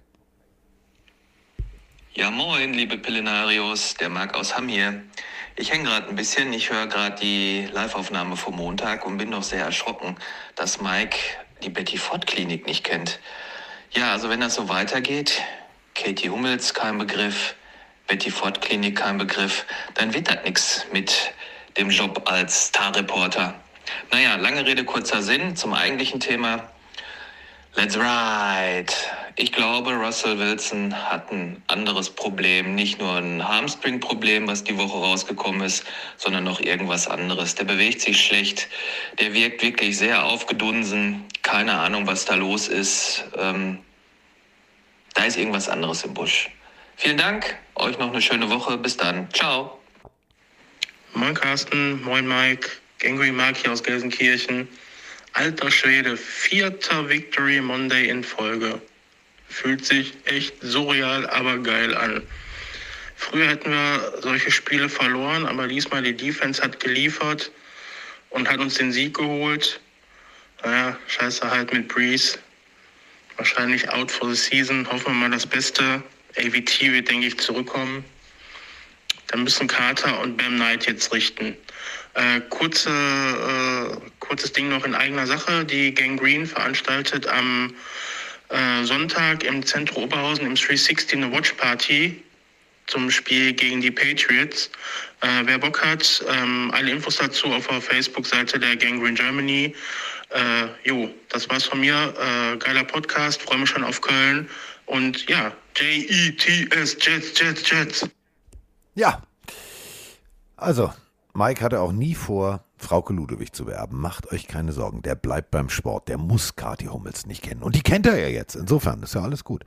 Deswegen weiß ich auch, dass die Kathi nicht Katie heißt. Ja. Obwohl sie sich bestimmt auch selber als Katie sieht. Naja. Nee, ich habe dir gesprochen, dass sie, sie sieht sich schon als Kathi, so ist es nicht. Naja. Also, Aber was die Betty Ford Klinik ist, also das sind mir auch echt Sachen, die sind mir auch echt äh, ziemlich egal. Aber da hat mich schön auflaufen lassen in Berlin, weil ich wusste ja nicht, dass die Dame nicht mehr lebt. Ich habe die erstmal Witze gerissen. Das tat mir ja so leid. Ich will niemals so pietätslos sein, äh, deswegen da nochmal ein Sorry. Aber Freunde, ich bin, ich sag ja auch immer, ich habe nichts mit Trash-Formaten zu tun oder mit, mit Leuten, die im Boulevard vielleicht bekannt sind, aber eben nicht im Sport. Das äh, kann jeder sich darin wohlfühlen und auskennen, wie er möchte. Ich kritisiere das auch nicht, aber ich selber bin halt nicht so einer und deswegen, äh, dafür werde ich mich auch nie schämen. Okay, machen wir es anders. Also das nächste Mal, wenn du denkst, du siehst Huibu, ist es Kati Hummels. So, also Jets gegen Broncos und da sind wir bei Huibu, dem Schlossgespenst mit der rostigen Rasselkette. Es rasselte äh, gewaltig. Äh, Hamstring-Problem. Und ich sage jetzt ein Wort und da wird Mike gleich lachen. Angeblich bei Russell Wilson. Deswegen musste Russell Wilson diese oder durfte in diesem Falle die Partie aussetzen. Und äh, die Jets, ähm, ja, die haben losgelegt. Die haben gesagt, puh, weißt du was, ist auch schön hier, so, hier ist äh, Cannabis, ist legal. Lass uns einfach mal einen schönen Betriebsausflug nach Denver machen. Einziges Problem ist, sie haben ihren Star Running Back, ein wirkliches, ja, junges Talent so früh verloren, der wirklich diese Offense auf seinen Beinen getragen hat. Brees Hall heißt der junge Mann, ähm, einfach mal auch unter anderem in dieser Partie 62 Yards zum Touchdown gelaufen. Das ist ein Schlag ins Kontor. Da heißt es jetzt für Robert Salah umbauen, aber er kann stolz erhobenen Hauptes nach Hause fliegen, denn die Jets stehen 5-2 und die Broncos genau andersrum, 2-5. Ja, ich glaube tatsächlich schon, dass er verletzt war. Ich glaube, Russell Wilson hat sehr gerne dieses Spiel gemacht. Was ich nur ein bisschen peinlich in der ganzen Nummer finde, ist, Er äh, war letztes Spiel wohl schon angeschlagen, äh, macht dann die erste Pressekonferenz mit einem dicken äh, Lächeln auf und sagt irgendwie, Leute, also irgendwie fühle ich mich heute echt wieder besser. Ich glaube, ich habe einfach Wolverine-Blood und alles ist gut. Und zwei Tage später ist er out fürs nächste Spiel. Also, das passt Also halt die vorne nicht. Wolverine-Comics, die ich gelesen habe, die gingen anders. Ja, das ist halt kein Wolverine, sondern eher so ein Kapp und Kappa gerade, der aber noch ein bisschen äh, neben der Spur läuft. Also ich bin ein Riesenfan von Russell Wilson normalerweise. Ich bin ein riesen Wilson-Fan, ist für mich einer der tollsten Quarterbacks der letzten zehn Jahre. Ich habe es sehr genossen, ihn, ihn immer spielen zu sehen. Aber ich finde, der lebt gerade in einer Parallelwelt. Also ich finde einfach, er hat nicht das Ges- Gespür, was gerade um ihn rum passiert und wie er wahrgenommen wird und wie er sich wahrscheinlich eher geben sollte, um dem entgegenzuwirken. Aber Russell Wilson ist nicht das größte Problem der Broncos. Es ist, und da lege ich mich jetzt nach sieben Wochen fest, Nathaniel Hackett. Ja, Brett Rupien ist der zweite Quarterback und hat beschissen gespielt gegen eine starke Jets-Defense. Äh, ja, aber dieses System hat keine Zukunft. Und äh, du müsstest irgendeinen Fortschritt nach sieben Wochen sehen. Du stehst 2-5 mit einem Team, wo junge, talentierte Spieler sind, wo du Receiver wie Jerry Judy, Cortland Sutton hast, wo du einen Melvin Gordon, auch eigentlich einen Javante Williams, jetzt einen Tavius Murray hast, wo du eigentlich einen Russell Wilson hast, wo du eine Defense um Certain, um Simmons, um äh, Chubb, also es sind ja Granaten, die du da in deinem Roster stehen hast und du kriegst es nicht geschissen, in irgendeinem Spiel mehr als 15, 16 Punkte zu machen. Also es ist wirklich äh, abenteuerlich. Dann kannst du sagen, okay, anfängliche Zeit, der muss sich reinfinden. Das haben wir ihm, glaube ich, auch gegeben und gesagt, es läuft nicht gut, mal gucken, was kommt. Aber äh, mittlerweile ist es, äh, also das ist kein Reiten, das ist, weiß ich nicht, nach hinten laufen. Und deswegen ähm, finde ich das sehr bedenklich. Und ich glaube, jedes, jede, jede Woche, die jetzt noch vorangeht mit Hackett als Coach, wird ein Rückschritt für die Broncos sein. Es tut mir sehr leid, das so hart zu sagen, aber ich sehe da keine Besserung in Sicht. Nein.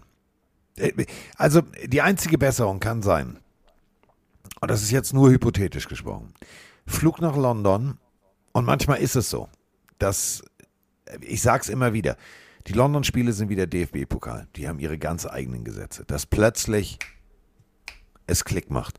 Und dass diese Offense plötzlich durch viel, viel Vorbereitung, die sie darauf verwenden werden, denn es geht hier um Prestige, das darf man nicht unterschätzen. Dieses London-Spiel, viele denken so, ja, das ist für NFL. Nee, das ist, in NFL-Spielerkreisen ist das, ist das schon, Alter, wir wollen hier echt uns von der besten Seite zeigen. Denn die wissen natürlich auch ganz genau um ihren Stellenwert, was das bedeutet, in Europa äh, Fans zu haben. Und wenn die Broncos wirklich das Ruder rumreißen, dann sehen wir ein geiles Spiel in London. Dann sehen wir wirklich erstarkte Denver Broncos. Das ist mein ganz großer äh, Traum, mein Wunsch für alle Broncos-Fans und vor allem für alle Football-Fans. Ähm, das ist Lösungsansatz 1. Lösungsansatz 2 ist, ich mache da oben in der Booth mit Roman Mittagsschläfchen und sage, alles klar, die Jacksonville Jaguars führen gerade 21 zu 0, es läuft immer noch nicht. Das ist die zweite Möglichkeit. Ja, vielleicht nicht nur ein Traum, sondern schon fast Utopie. Utopie. Also ich mag es jetzt nicht schlecht reden, aber die haben die beiden Siege, die sie haben, zu Hause eingefahren. Zu Hause stehen, äh, auswärts stehen sie 0-3. Äh, ich, ich weiß nicht, wie das funktionieren soll gegen Jaguars, die ich besser gesehen habe. Ich habe nach drei Wochen schon gesagt, dass die Broncos, als sie 2-1 standen, für mich viel schlechteren Football gespielt haben als die Raiders, die 1-2 standen. Mittlerweile haben die Raiders die Broncos auch, äh, auch aufgrund ein Spiel weniger überholt. Ähm, ich ich bin maximal von denen enttäuscht. Und der Chat fragt ja auch gerade oder schreibt auch gerade Sea Panther, Hackett ist der neue Matt Rule für Mike. Ich möchte jetzt nicht den Matt Rule Award hier weitergeben, aber ich würde es fast sagen, weil nach sieben Wochen irgendwann, irgendwann ist die Geduld halt vorbei. Und ich, ich persönlich sehe in sieben Wochen keinen Fortschritt. Ich sehe keinen Unterschied zu Woche 1 und 2. Egal ob Rupien da steht, Wilson da steht, Gordon spielt, Williams spielt, es ist immer scheiße. Es ist immer schlecht. Und mir tun die Broncos-Fans, auch ein Frank the Tank, bin ich ehrlich, mittlerweile da leid, weil du freust dich auf die Spiele, du hast Bock auf dieses Team, es sind tolle Spieler dabei und es funktioniert gar nichts. Also wirklich gar nichts. Und das ist einfach irgendwann zu schlecht. Und ich wünsche mir für alle, die in London sind und das Spiel genießen wollen, dass es ein geiles Spiel wird und dass sie vielleicht sich irgendwie raffen. Aber ähm, ich würde kein Geld der Welt auf sie setzen gegen die Jaguars. Da kann ich mich gerne äh, irren, aber ich glaube, stand jetzt nicht dran. Ich glaube. Aber lass uns. Ich, ich glaube Ja. immer, also ich glaube immer an das Gute und ich glaube wirklich, du hast es ja gerade die Namen runtergerattert. Das ist schon, das ist schon sportlich ein absolutes top besetztes Team. So. Und da muss jetzt als irgendwann 2-5, mal ja. alles besser werden. Ich glaube nicht, dass Hackett die Season als Broncos-Coach äh, beenden wird. Das Meine persönliche Meinung kann ich mir nicht vorstellen. Ähm, ich glaube, die müssten da reagieren. Wir sollten vielleicht auch ein, zwei positive Worte über die Jets verlieren. Die haben jetzt auch nicht äh, da brutal krass äh, die Broncos im Boden gestampft, sondern hatten auch ein paar Probleme, vor allem verletzungsbedingt. Also, wenn sie alles verloren haben. Guard, Alaya Vera Tucker musste raus, Corey Davis äh, fehlte Franklin Myers raus. Dann natürlich die schlimmste Meldung von allen. Running Back ähm, äh, Hall ist komplett raus. Brees Hall mit einem Kreuzbandriss fehlt die ganze Saison in einer sensationellen Rookie-Season. Der war wirklich auf dem Weg, äh, vielleicht beste Spieler der Offense zu werden unter den Rookies mit Pierce und Olave. Kreuzbandriss zu so einem Zeitpunkt ist das bitterste überhaupt. Und da ist der Sieg gegen die Broncos teuer erkauft worden. Definitiv, definitiv. Aber ähm, die Next Man Up Mentalität, das ist genau das, was Salah bei den, bei den 49ers Voll. immer gepredigt hat. Es ist natürlich aus Sicht, aus Sicht von Brees Hall ist es, ist es hart. Ähm, da kannst du jetzt nur hoffen, dass dir dein Team den besten Arzt zur Verfügung stellt, äh, dass du viel, viel Zeit haben wirst und, und, und, und, und. Und dann ähm, wird der zurückkommen. Und das ist äh, so ein absoluter Glücksgriff gewesen. Das ist das, was ich eben meinte mit, wenn du mit einem Pick richtig Glück hast, dann, ey, dann, dann feier das, dann genieß das, weil das ist so schwierig. Und Brees Hall war äh, für, die, für die Jets ein Sechser im Lotto plus Zusatz, also nee, Euro, Euro-Jackpot gibt ja mehr Geld. Entschuldigung, das waren 5 Euro Zahlen plus die richtigen, richtigen äh, Superzahlen und fertig aus und dann auch noch abgegeben den Schein. Also alles richtig gemacht. Ich bin gespannt. Ja, das ist wichtig. Das ist wichtig. Stell dir mal vor, du hast oft genug, ich habe mich zweimal richtig geärgert. Also pass auf, ich habe nicht, nicht, nee, hätte ich nicht gewonnen oder so, ne? Aber in meinem Kopf hätte ich gewonnen, weil ich wollte den Schein abgeben. Ich habe den ausgefüllt und habe gedacht, ah, wenn du nachher Zigaretten holst, dann gibst du den ab. Dann habe ich in einem Auto weggegangen, habe ich gedacht, gewinnst eh nicht. Dann war es 19 Uhr, ne? Dann war ja schon zu und so. Und dann habe ich mir gedacht, wenn diese Zahlen jetzt kommen, ne, du ärgerst dich dein ganzes Leben, dass du zu faul warst, nochmal zurückzugehen. Gott sei Dank kam äh, nicht mal eine Zahl, insofern alles gut. Aber ähm, die Jets, da kommen noch einige Zahlen. Also ich glaube, die werden, wenn die sich so jetzt in so einen Rausch spielen, war jetzt nicht geil von Zach Wilson, das muss man auch ganz deutlich so sagen. 16 von 26 für äh, 121 Yards war jetzt nicht, oh geil, Alter, du bist der beste neue junge Quarterback, den ich jemals gesehen habe, sondern es war Dienst nach Vorschrift, es war solide, es war vernünftig, es war fehlerfrei und das ist das Wichtigste. Ähm, mal gucken, was die nächsten Wochen so bringen.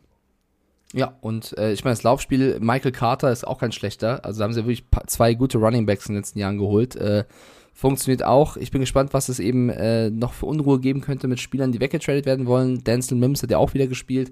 Der würde eigentlich auch gerne weg. Also das, das muss Salah so ein bisschen in den Griff bekommen. Und abschließend, wir haben ja schon letztes Mal oder vorletztes Mal darüber gesprochen, wer so der beste Rookie-Defender ist. Und ja, Tariq Woolen ist super und Devin Lloyd ist stark und was weiß ich.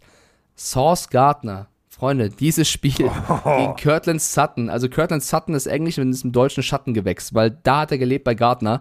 Der hat nichts gerissen. Es war eine Situation bei, da hätte es auch eine PI gegen Gardner geben können, ja, aber davon abgesehen, zehn, also äh, zehn Tackles, äh, drei äh, Pässe verteidigt. Sutton hatte nicht den Hauch einer Chance gegen Gardner. Monster, Monster-Typ. Also du kannst nicht besser spielen als ersten sieben Wochen, bis er tut. ab- da sind wir wieder bei dem, was ich gerade sagte. Glück gehabt und dann auch wirklich den richtigen Spieler charakterlich in das richtige Umfeld gebracht. Gefällt mir richtig gut. Also Sauce Gardner, ja, das Ding mit der Green Bay, mit, äh, mit dem Cheesehead. Ja. So, jugendlicher Übermut, aber auch zu Recht, weil er hat ein geiles Spiel gemacht. Aber, ja, Mund abwischen und weiter. Äh, Mund abwischen und weiter ist auch äh, das Stichwort. Mm, Mann, Mann, Mann. War das am Anfang wie Zähne ziehen? Und dann stand das 10-10 zur Halbzeit. Da habe ich noch gedacht, so, was macht der denn da? Macht doch jetzt mal ordentlich. Es sind die Houston Texans. Es stand zur Halbzeit 10-10. Also eigentlich, salopp formuliert, stand es erstmal 3-0 für die, für die Raiders. Und dann haben die Texans mitgespielt und dann stand es wirklich 10-10. Und ich habe mir gedacht, irgendwas stimmt hier nicht. Und am Ende, ja, sagen sich die Raiders, warte mal, viertes Viertel, wollen wir jetzt mal, wir spielen zu Hause, wollen wir jetzt mal ein bisschen Gas geben? Ach komm, machen wir jetzt, machen wir mal fertig jetzt. 38 zu 20 geht die Partie aus. Die Raiders haben mich erst mit dem Willen der Schlussphase überzeugt. Am Anfang habe ich gedacht, sag mal, Jungs, habt ihr einen Kater? Dreht ihr gerade Hangover 4? Was ist los? Wer von euch hat das Gesichtstattoo? Wo ist der Tiger eingesperrt? Ja, richtig. Finde ich, stimmt. Ja, oder? Oder nicht? Ja, doch. Bin voll bei dir. Ich dachte jetzt, du möchtest noch mal über deinen, deinen, den längsten Hals der NFL reden, hier über Joko Winterscheid. Ja, also äh, dass du diesen Joko Winterscheid-Vergleich immer bringst. Ich finde äh, Damian Pierce bei den Texans herausragend. Ich finde, äh, Jordan Akins hat ein gutes Spiel gemacht. Ich finde, die Texans spielen mit Herz, aber ich finde, die Texans sind nach wie vor limitiert. Sie fangen an, äh, es ist halt ein Umbruch, der dauert, weil damals ein gewisser O'Brien die Mannschaft wirklich so zerstört hat, auf Jahre hinweg, das ist immer noch illegal, was damals passiert ist, ähm, dass sie sich davon nicht so schnell erholen können. Jalen Petre, Derek Stingley sind alles super junge, tolle Spieler, die sie geholt haben, aber das braucht Zeit. Und gegen ein Team, die Las Vegas Raiders, die erst spät in Fahrt gekommen sind, aber die dann gezeigt haben, was eigentlich in ihnen steckt. Und da hat immer noch ein, ein Waller gefehlt. Aber wenn du siehst, was, was eigentlich ein Derek Carr mit einem Devonta Adams drauf hat, was Josh Jacobs spielen kann, was die Defense auch teilweise spielen kann, mit einem Crosby, der in wichtigen Plays ähm, vorangeht. Deswegen habe ich die Raiders eigentlich so positiv vor dem Jahr gesehen. Ähm, das müssen sie halt früher im Spiel schon zeigen, nicht erst Richtung letztes Viertel und eben auch gegen andere Gegner. Also ähm, deswegen, ich fand es ein Spiel, was im Endeffekt sehr, sehr spannend oder spektak spektakulär war, weil eben viele Punkte gefallen sind. Aber die Texans haben so gut gespielt, wie sie können. Mehr ging halt, glaube ich, irgendwo nicht. Nein, da war, das, war, die, das war limitiert, im wahrsten Sinne des Ja. Wortes, weil mehr nicht geht vom Personal her. und die Raiders müssen eben weiter anfangen oder daran anknüpfen, solche Spiele so zu gewinnen, weil sie haben es eigentlich, finde ich, drauf. Ja. Ja. Deswegen, ich wollte, du hast eigentlich schon so schön angefangen. Ja, eigentlich, eigentlich fertig. So, ähm, nächste Partie. Hei, hei, hei, hei, hei, hei.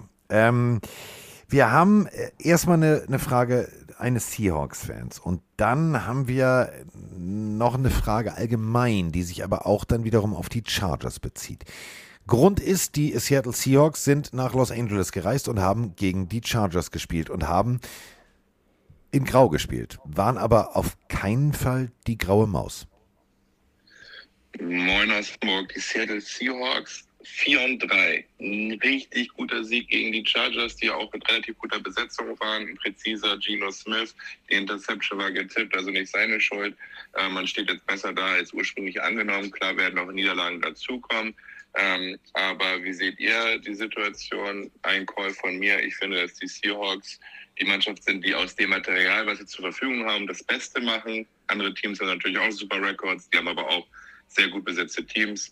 Ähm, vielleicht ein kurzer Call von euch dazu, würde mich freuen. Schöne Woche. Moin Mike, moin Carsten, der Sven aus dem Rheinland mal wieder hier. Diese Saison ist eine reine Wundertüte. Es gibt echt eine Handvoll Teams, die overperformen, besser dastehen aus verschiedenen Gründen.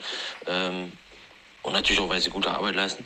Ähm, als Wie jetzt? Sprich doch weiter, Kollege. als man es erwartet hat ähm, oder auch, finde ich, als sie teilweise sind, dann hast du Teams, die einfach nur enttäuschen. Ähm, und ja, ich würde mal gern wissen, erstens, wer ist denn da euer bisheriger Top und Flop der Saison? Und als zweites, für mich ist mein Flop-Team die Chargers und wie stark ist der Stuhl von Brandon Staley am Wackeln?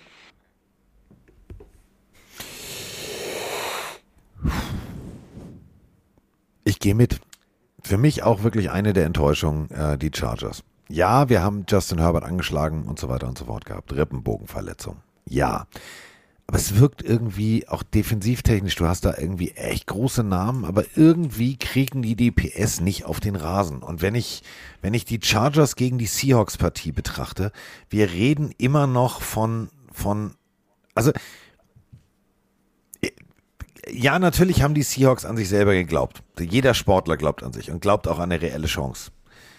Aber eben an eine reelle Chance. Und die, die, die, die Seahawks, die spielen nicht eine reelle Chance, sondern die, die, die, die haben auf dem Superman-Heft geschlafen. Die spielen zu gut. Die spielen für mich, für das, was sie eigentlich rein theoretisch auf dem Papier leisten könnten, zu gut. Die sind für mich wirklich so, ein- so ein, mein persönliches Top gerade. Denn Gino fucking mir egal Smith sagt sich, Digga, ich bin gekommen, um zu bleiben. Zweite Chance kann auch die erste sein. Gib mir mal den Ball. Coach, gib mir mal den Ball. Das ist guter Football. Richtig guter Football. Ja, ich halte aber, was die Chargers angeht, da komplett gegen. Also ich glaube nicht, dass Brandon Staley's Stuhl irgendwie wackelt. Sie stehen 4-3, sie sind Zweiter in die AFC West und was man, glaube ich, sehr schnell als, als Fan, der vielleicht nicht jedes Spiel der Chargers sieht, vergisst oder nicht auf dem Schirm hat, es gibt vielleicht, ne, vielleicht noch die 49ers, aber ansonsten gibt es kein Team, was so viele Leistungsträger hat, die verletzt sind. Und ein Justin Herbert, der gefühlt die ganze Season äh, angeschlagen spielt. Jetzt die nächste Horrorverletzung, auch wenn JC Jackson bisher das Jahr unter seinen Möglichkeiten blieb. Das war, das sah so seltsam aus, wie er schon beim Absprung sein Knie irgendwie nicht hochbekommt und, und liegen bleibt. Das muss ich komplett verrenkt haben. Eine ganz, ganz schlimme Verletzung angeblich. Also ich habe noch keine Diagnose gesehen, aber das wird Season-Ending sein, so wie er da lag. Davon gehe ich jetzt einfach mal aus. Äh, die Chargers ist es unfassbar, was die an Verletzungspech haben. Und trotzdem stehen die äh, 4-3 und, und spielen mutigen Football. Und deswegen ist für mich Brandon Staley kein Thema, was, was einen wackelnden Posten angeht. Schon gar nicht, wenn du Mannschaften wie Denver in deiner äh, Division hast, die für mich die größere Enttäuschung sind. ähm, aber das soll jetzt nicht das Spiel jetzt hier irgendwie wieder schmälern, die Seahawks. Und das mache ich jetzt zum ersten Mal, seit wir Warte, dieses Thema haben. Trommelwirbel, Trommelwirbel. Achtung. Los. Ja, das machen wir zum ersten Mal, seit wir dieses Thema haben und seitdem ihr mich dazu gefordert habt. Ich leiste wirklich von selbst Abbitte. Oh, Abbitte, sein das Unwort ja. des Jahres für Mike Ja, Stiefelang. ja, Abbitte. ja, was, was, aber was die Seahawks angeht, ich weiß noch genau, wie ich es vor der Saison gesagt habe, die Seahawks können froh sein über jedes Spiel, was sie gewinnen. Und sie stehen jetzt 4-3, sie führen ihre NFC West an und sie spielen verdammt normal geilen Football. Helden aus der zweiten Reihe mäßig, das ist für mich das, was du den Panthers so ein bisschen gesagt hast. Sie haben keine Chancen, nutzen die. Das machen die Seahawks mit Rookies. Da hatte jeder Late-Round-Pick liefert ab. Es ist, oder egal ob Late-Round oder, oder früh, ob Kenneth Walker, der nach dem Penny ausfällt, brutal gut aufspielt. Tarek Woolen, der jeden Ball fängt. Äh, es ist, funktioniert alles. Also funktioniert wirklich alles. Geno Smith, der die Rolle komplett ausfüllt. Niemand vermisst gerade Russell Wilson, schon gar nicht, wenn man sieht, wie er spielt in Denver. Also die, die Seahawks gefallen mir extrem und ich sage jetzt nicht, dass sie in die Playoffs kommen und den Super Bowl gewinnen, was ich was, aber die sind jetzt schon viel, viel besser, als ich gedacht hätte nach Ende der Season. Und da muss man wirklich Abbitte leisten und sagen, Leute, ihr macht dort da drüben in Seattle einen verdammt guten Job. Ihr nehmt jede Verletzung auf, äh, ersetzt die gut und spielt mutigen Football. Und ich glaube auch, dass die Chargers, auch wenn die natürlich ihre Verletzung haben, schon dachten, jetzt hier zu Hause, das wird eine einfache Nummer gegen Seattle. Ich glaube, hier kann man schon eher sagen, dass die Chargers die Seahawks ein bisschen unterschätzt haben. Und da kann man über Staley den Gameplan reden. Die Seahawks haben sie komplett überrollt und haben völlig verdient, vor allem am Anfang 17-0 in der ersten Halbzeit, äh, völlig verdient gewonnen. Deswegen Hut ab. Sehr starke Leistung von den Seattle Seahawks. Richtig gute Leistung. Also was Pete Carroll da macht, ähm, für die jüngeren Fans unter euch. Ähm, Pete Carroll war seines Zeichens mal bei USC, also bei den äh, University of Southern California, bei den Trojans. Und hat da wirklich gute Jungs zusammengekarrt, also gut recruited und hat einfach mal innerhalb von kürzester Zeit eine richtig geile Unit auf beiden Seiten des Balls hingestellt. Und das äh, war eine coaching-technische Meisterleistung. Und das, was er gerade bei Seattle macht, ist genau dasselbe. Das sind jetzt nicht die zukünftigen Hall of Famer. Das sind nicht die Pro Bowler Deluxe. Sondern das ist wirklich genau wie Mike gerade sagte. Die Helden aus der zweiten Reihe, die gekommen sind, um ihre Chance zu nutzen. Das macht so einen Spaß, Seattle Seahawks Football zu gucken. Ich freue mich. Ich freue mich wirklich für die Seattle Seahawks, denn ähm, die, die waren äh, abgeschrieben als die goldene Ananas, die rote Laterne, das, das, das Schlusslicht ganz hinten, das kleine Streichholz am Ende des Tunnels. Haben sie gesagt, nee, Tabellen, Tabelle äh, oben ist viel cooler. Von oben runter gucken macht viel mehr Spaß. Ich find's gut. Ja, es macht Spaß und deswegen gönnt man denen noch alles. Ähm, noch zu den Chargers. Da kommt wohl gerade, oder der Chat schreibt gerade rein, dass äh, die Kniescheibe rausgesprungen ist von Jackson. Also das ist natürlich äh, extrem bitter für die und äh, ich habe natürlich vor der Saison waren die Chargers für mich mein Super Bowl Geheimtipp und ich habe gesagt, ich weiß, es war in den letzten Jahren häufiger so, dass man die im Favoritenkreis, Geheimfavoritenkreis gesehen hat. Da habe ich immer widersprochen und gesagt, dieses Jahr ist es soweit. Aber was willst du machen, wenn sich fünf, sechs Leistungsträger komplett verletzen? Deswegen, ich glaube, die Chargers müssen einfach gucken, dass sie halbwegs ihre Mannschaft zusammenbekommen. Und deswegen haben sie für mich nächste Woche das beste Matchup überhaupt. Eine Bye Week. Ähm, das beste das ist schon mal sehr, sehr gut. Ja, ja, eine Bye Week. Eine Bye, ja, ja, das, ist, das brauchen die auch tatsächlich. Whitfer schreibt es gerade in den Chat. Äh, DK Metcalf auch verletzt raus. Auch das ist natürlich eine bittere Situation äh, für die Seahawks. Angeblich keine Operation nötig, aber der wird auch erstmal fehlen. Trotzdem, die sind in diesem Modus, wenn einer ausfällt, kommt der nächste. Ich traue ihnen alles zu. Ähm, macht Spaß, die zu sehen. Kleine Breaking News, schreibt gerade hier der Chat noch rein, dass Matt Ryan für das nächste Spiel der Colts gebencht wird und Sam Ellinger starten wird Upsi. gegen die Commanders. The Longhorns are in the house. Ja, Ellinger, cooler Typ übrigens. Äh, da schreiben jetzt aber die Leute rein, dass Ryan wohl auch verletzt sei. Also man weiß nicht ganz, ob, also ich glaube nicht, dass es sportliche Gründe hat, sondern auch Verletzungsgründe. Aber Ellinger wohl im nächsten Spiel dabei. Ja, Dann gucken wir mal. Also nicht gebencht, sondern genau der ersetzt. Longhorn da so abliefern kann. Ähm, nächste Partie, mein Fernsehspiel. Hei, hei, hei, hei, hei, hei, hei, hei. Wir hatten äh, einen Fan im Stadion. Vielen herzlichen Dank für das Video und äh, du hast auch eine Sprachnachricht geschickt. Hat er wirklich geschickt. Ich schwör's euch. Ich schwör's euch. Man muss nur, Ich glaub's dir. man muss nur echt auf Play drücken. Das ist ganz wichtig, weil ich habe auf Pause gedrückt. Ich sollte meine scheiß Brille aufsetzen. Ich werde alt. Beides fängt mit P an und die Tasten sind so dicht beieinander. Hör mal auf zu lachen, ich kann doch nichts dafür. Ich schmunzel nur. Bei uns ist 10 Uhr abends. Ich bin jetzt endlich aus dem Stadion zu meiner Bleibe zurückgekommen. Ähm, war ein toller Tag, auch wenn das Ergebnis nicht so wunderbar war. Dir, Carsten, herzlichen Glückwunsch, dass die Chiefs äh, das Spiel in der zweiten Halbzeit so dominieren konnten. Äh, da konnte unsere Defense dann wohl doch nicht mehr mithalten. Äh, in der ersten Halbzeit habe ich ja doch auf ein bisschen mehr gehofft, äh, weil das Spiel doch sehr ausgeglichen war. Ende der zweiten Halbzeit wollte ja gar keiner mehr einen Punkt machen, weil die andere Mannschaft so stark in der Defense war.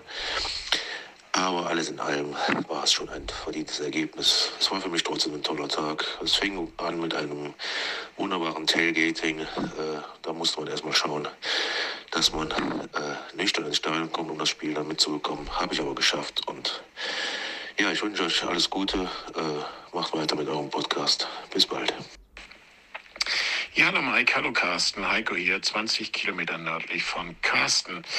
Ja, Mahomes macht mal wieder Mahomes-Sachen und Jimmy G macht mal wieder Jimmy G-Sachen und schon haben wir ein klares Ergebnis. Hat mir natürlich als Chiefs-Fan gut gefallen. Hab da aber mal eine Frage und frag für einen Freund, der eingefleischter 49ers-Fan ist. Ist Kyle Shanahan nicht maßlos überschätzt? Ansonsten bleibt so wie ihr seid. Es macht nach wie vor sehr viel Spaß und einen guten Tag für euch alle. Überschätzt nicht, aber vielleicht teilweise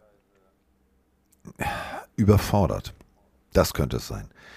Denn du darfst eine Situation nicht vergessen. Du hast bei den 49ers extrem viel Talent. Aber die sind, und das hat Mike schon gesagt im Vergleich von zu den Chargers, walking the wounded.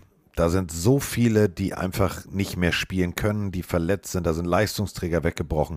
Immer wieder umgebaute, äh, umgebaute O-Line. Also wirklich immer wieder. Und das funktioniert nicht. Und wenn du dann siehst, dass du dann gegen eigentlich nominell schlagbare O-Liner der Kansas City Chiefs ran musst und du kriegst es erst am Ende des Spiels gebacken, mal kurz Druck auf Mahomes aufzubauen, dann ist das zu wenig. Und da muss man ganz ehrlich sagen, das sind zwei richtig gute Coaches. Der Defense-Koordinator in seinem ersten Jahr, der Salah ersetzt hat, selber gespielt, Zweitrunden-Pick, sehr lange Linebacker in der NFL gewesen, All-American bei Alabama, der weiß, was er tut. Aber mit stumpfen Waffen, also wenn du mit dem Messer zu einer Schießerei kommst, dann hast du verloren. Und das ist halt genau der Punkt. Ja, also die Chiefs haben 44 zu 23 gewonnen. Das Ergebnis ist schon ein bisschen sehr hoch, weil es war lange wirklich ein Spiel, wo die Niners immer versucht haben mitzuhalten und äh, man muss sagen, äh, ich, also für mich ist Shanahan nicht überschätzt. Für mich ist einer der kreativsten Offense-Coach, also offensiv denkenden Coaches der Liga. Ich halte sehr, sehr viel von ihm und der macht aus wenig oft viel. Das Problem ist nur, wenn dein Quarterback Jimmy Garoppolo heißt, der übrigens gar nicht so schlecht gespielt hat, wie alle reingeschrieben haben, der hat schon solide gespielt, der aber dann gegen einen Patrick Mahomes spielen muss, da bist du natürlich in deiner Spielauswahl limitierter als dann Andy Reid, der Mahomes hat. Und ähm, wenn dann noch äh, Isaiah Pacheco äh, übrigens jetzt startet und Clyde Edwards-Helaire nur noch Backup ist, wenn dann im Receiving Core Julius Smith-Schuster, Marcus Wallace-Scantling, Travis Kelsey, Michael Hartman alle einen absoluten Sahnetag erwischen. Also die waren ja wirklich alle komplett on fire. Das war wirklich krass. Jeder hat da ein Big Play gemacht. Auch aufgrund eben, dass Reed ähm, sehr kreativ gecallt hat dann hast du als Niners mit einem neuen Christian McCaffrey, der erstmal sich mit dem Team einfinden muss, mit dem Garoppolo, der natürlich auch Fehler macht, dann bist du halt, ja, du sagst es Messer zur Schießerei, da hast du eben nicht die gleichen Waffen. Also ich finde, die Chiefs hatten den besseren Gameplan. Das ist auch schon immer so gewesen, dass Andy Reid einfach Shanahan mit am besten lesen kann. Das ist so das Kryptonit von Shanahan. Das ist manchmal einfach so, dass du jemanden hast, der, der dich halt sehr gut kennt und äh, da meistens outcoacht und wenn dann deine Spieler, so viele verschiedene Spieler noch so einen absoluten Megatag haben, dann verlierst du halt ein Spiel. Und ich finde, da müssen die 49ers sich nicht verstecken. Die spielen nächste Woche gegen die Rams. Das ist noch viel wichtiger, weil es ein Divisionsduell ist. Und die haben jetzt mit McCaffrey nochmal eine super äh, Waffe in der Offensive bekommen. Da hat ein Debo Samuel auch plötzlich angefangen, mal einen Ball zu droppen. Also, das war einfach ein Spiel gegen wirklich äh, Chiefs, die einen super Tag erwischt haben. Und da kannst du auch mal verlieren. Definitiv. Ähm, also, Michael Hartman oder wie die Defense der 49ers sagen würde, it's Hartman. Das ist echt, das war, war nicht zu decken. Du hast einfach diese Breite und äh, um das nochmal deutlich zu erklären. Du hast eine, eine, in einer Defense kannst du, du kannst Man, du kannst Zone, du kannst unterschiedliche Konzepte spielen. Damit will ich euch jetzt gar nicht mit, mit, mit, mit äh, zeigen, irgendwie, oh, Alter, der weiß alles und irgendwie euch jetzt totbomben mit Fachausdrücken. Aber stellt euch einfach vor, ich bin Defense-Koordinator oder ihr seid Defense-Koordinator und ihr habt elf Mann gegen elf Mann. Relativ simple Rechnung. Ähm, dir ist völlig klar, ein tiefer Safety, also wie früher Money der Libero, den stellst du hinten rein und dann guckst du, was passiert. Das wäre die einfachste Variante funktioniert auch gegen die meisten Teams der NFL, weil du halt, du hast, nehmen wir mal die nehmen wir mal die Seahawks. Du hast Tyler Lockett, du hast DK Metcalf. So. Alles andere kannst du abpolstern. Also du kannst einen Linebacker auf den Tight stellen und, und, und, und, und. Bei den Chiefs hast du, bestes Beispiel, Watson. Wer, was ist denn der jetzt? Tight End, Wide Receiver, what the fuck? So. Ähm, dann hast du. Ja. ja, aber spielt plötzlich auch End, weil der Typ einfach mal echt groß ist und der hat Bock drauf, anderen Leuten aufs Maul zu hauen. Wenn du siehst, wie der blockt, dann denke ich mir so, was bist denn du jetzt? Entscheide dich mal. Du bist kein Right Tackle. Du solltest aufhören, im Run-Block mit einem Lachen wie Kittel Leute über den Platz zu schieben. Das ist nicht deine Berufsbeschreibung. Und dann Aber siehst ist doch geil, wenn du so Spiele hast, die. Genau. Weißt du, das und dann so siehst du an der Seitenlinie einen Andy Reid, der sich darüber freut. Also wenn der, wenn der Schnurrbart minimal nach oben geht, dann machst du auf Seiten der Chiefs alles richtig. Und das meine ich. Du hast keine Möglichkeit, vorher zu sagen, mein bester Corner geht auf den Mann, der zweitbeste geht auf den, der Safety geht tief und wenn wir, wenn wir einen Tight End haben, der sich bewegt, ach, schicken wir einen Linebacker mit. Hier hast du drei oder beziehungsweise zwei richtige Tight Ends. Du hast richtig gute, breite, breit aufgestellte Receiver und du hast mit Pacheco und, und, und Edward Solaire zwei unterschiedliche Running Backs, die unterschiedlicher nicht sein können. Dieses Offensivkonstrukt kannst du nur aufbrechen, indem du regelmäßig im Backfield den Quarterback jagst. Das hat nicht funktioniert und dementsprechend war die Partie am Anfang richtig geil, richtig eng. Zwei Fehler und schon war die Messe gelesen. Und dieser Safety, das war wieder, das war wieder typisch Garoppolo. So viel Zeit in der Endzone Ja, ja. hast du nicht. Ja, also er hat auf jeden Fall Fehler gemacht, äh, das, das will ich ja gar nicht bestreiten, aber ich finde es immer, ich finde es ein bisschen, jetzt sagen Leute Garoppolo, jetzt wenn McCaffrey plötzlich sich umdreht und seht, er hat immer noch Baker Mayfield hinter sich, weil es Garoppolo ist, das finde ich immer so ein bisschen despektierlich. Also äh, er hat das was Spiel du auch meinst? mit verloren, aber Er hat- man muss nicht immer übertreiben. Spiele Ich mag nicht nicht, alleine, aber er Ja. hat schon Fehler gemacht, die das Spiel Genau. dann in die andere Richtung gedreht haben. haben. Oh, der war gut. Ja. Ja, weil die eine Interception, die er geworfen hat, war zum ungünstigsten Zeitpunkt. Also es gibt nie den günstigsten Moment für eine Interception, aber das war wirklich so, wo das Momentum komplett gekickt ist. Äh, Hartman, glaube ich, der erste Spieler überhaupt, der irgendwie äh, zwei Rushing und einen Receiving Touchdown Genau. hatte. Also es war, die Chiefs hatten einfach ein krankes Spiel. Ganz Und Ju, das stimmt auch, äh, Juju Smith-Schuster wird auch mal besser, muss man Ja, auch sagen. der wird immer mehr zum Faktor und deswegen äh, die Chiefs äh, haben mir sehr gefallen. Ich habe auf die 49ers gesetzt, weil ich wirklich in Defense we trust, aber, und da muss ich jetzt meine Lanze brechen, George Kalaftis, Frank Clark, Gay, äh, boom! Alter, was ihr da äh, wirklich im Backfield äh, mit, mit Jimmy G gemacht habt, das hat mir so gut gefallen. Geile Defense-Leistung der Chiefs, damit zu Recht ein 44 zu 23. Ein nicht unbedingt High-Scoring-Game, was aber emotional begann und da muss ich erstmal vorab ausholen. Für alle, die es vielleicht, ähm, weil sie sich erst mit zwei, drei Jahren mit Football beschäftigen, äh, vor genau 50 Jahren, mein Geburtsjahr 1972, schafften die äh, Dolphins etwas, was bis heute kein Team geschafft hat. Nämlich bis zum Super Bowl durchzumarschieren, den auch zu gewinnen und das Ganze da somit ohne Niederlage. Als Hommage Larry Chonka, alle, die damals in diesem Team standen, sind Legenden. Natürlich, und das ist leider im Rahmen der Zeit so, werden es über die Jahre immer weniger. Das ist nun mal so. Und ähm, die, die noch da sind, treffen sich immer, wenn es soweit war, dass das letzte ungeschlagene Team verloren hat, treffen sich in der Team Facility und äh, vor der Saison werden Champagnerflaschen kaltgestellt. Und immer wenn das letzte ungeschlagene Team verloren wird getrunken, dann wird gefeiert. Finde ich eine coole Tradition. Und diese Tradition wurde ähm, anders gefeiert diesmal, denn äh, zum Einlauf waren äh, die Helden von damals die Honorary Captains, also die Ehrenkapitäne dieser Partie. Und äh, wenn du siehst, mit welcher Ehrfurcht und mit welcher Höflichkeit, da kriege ich echt Pipi in den Augen. Larry Chonka braucht einen, einen Gehstock. Und guckt euch bitte nochmal das. Okay, wirklich kriege ich immer noch Pipi in den Augen. Ähm, Tour Tango Vajor an der Seitenlinie holt den Stock für Larry Chonka und bringt ihn mit aufs Feld. Ey, ich habe gedacht, Alter, was für ein geiler Typ bist du eigentlich? Ja, schon ein toller Typ, ne? Ich weiß noch, wie viele auch Tua Tagovailoa generell vor der Saison kritisiert haben und man muss sagen, wenn er auf dem Platz steht, startet, äh, gewinnen sie Spiele. Ähm, also einmal, wo er jetzt raus muss, nicht, aber insgesamt schon. Äh, ich finde, ich bin von den Dolphins nach wie vor äh, sehr überzeugt. Die haben jetzt davor die drei Spiele verloren mit einem Backup-QB und einem Backup-Backup-QB. Ähm, wenn sie alle fit sind und gesund sind, läuft es wirklich gut, weil Waddle spielt auch angeschlagen aktuell, die beißen auf die Zähne. Ich bin immer noch überzeugt vom Coach. Ich finde, der hat einen guten Gameplan, funktioniert auch gegen äh, gute Defenses wie die der Steelers. Aber ähm, um jetzt auf das Spiel zu kommen, wenn in der zweiten Halbzeit keine Punkte fallen, weder Boah, auf Seiten der Steelers trocken, noch oder? auf der Dolphins, Das war echt trocken. Auf, für die Uhrzeit ist das schwierig. Und wenn du siehst, was, was rund um Matt Canada seit Wochen, das ist der Offensive Coordina- Coordinator der Steelers, passiert, dass Boswell in die Kabine geht. Es gibt ein Video, wo Boswell, äh, wo Canada sich freut und Boswell hinterher, hinterher, ihm hinterher ruft, das war bestimmt nicht wegen dir. Und ein anderer Clip jetzt aufgetaucht ist, wo Chase Claypool öffentlich schon Canada kritisiert. Ähm, ich weiß nicht, wie oft es gang und gäbe ist, dass Koordinatoren in einer Saison ausgetauscht werden, aber ich glaube, dass das Team nicht Ja. mehr wirklich ganz an ihn glaubt. Nein, du, du siehst es auch an der Seitenlinie. Das ist, das ist nicht cool. Aber das, was du gerade sagst, mit dem keine Punkte in der zweiten Hälfte, das war ja gestern das sehr, sehr späte Spiel und ich war irgendwann um 3 Uhr 10 oder 3 Uhr 15 im Bett im Hotel und habe gedacht, so alles klar. Habe geguckt, Fantasy, ne? Runter immer aktualisiert. Ich denke so, ah komm, da müssen noch ein paar Punkte her, da müssen noch ein paar Punkte her. Und dann bin ich ins Bett gegangen und ähm, wusste, alles klar, so, ich habe jetzt 88, scheiß die Wand an, weiß ich nicht mehr. Also 88, irgendwas.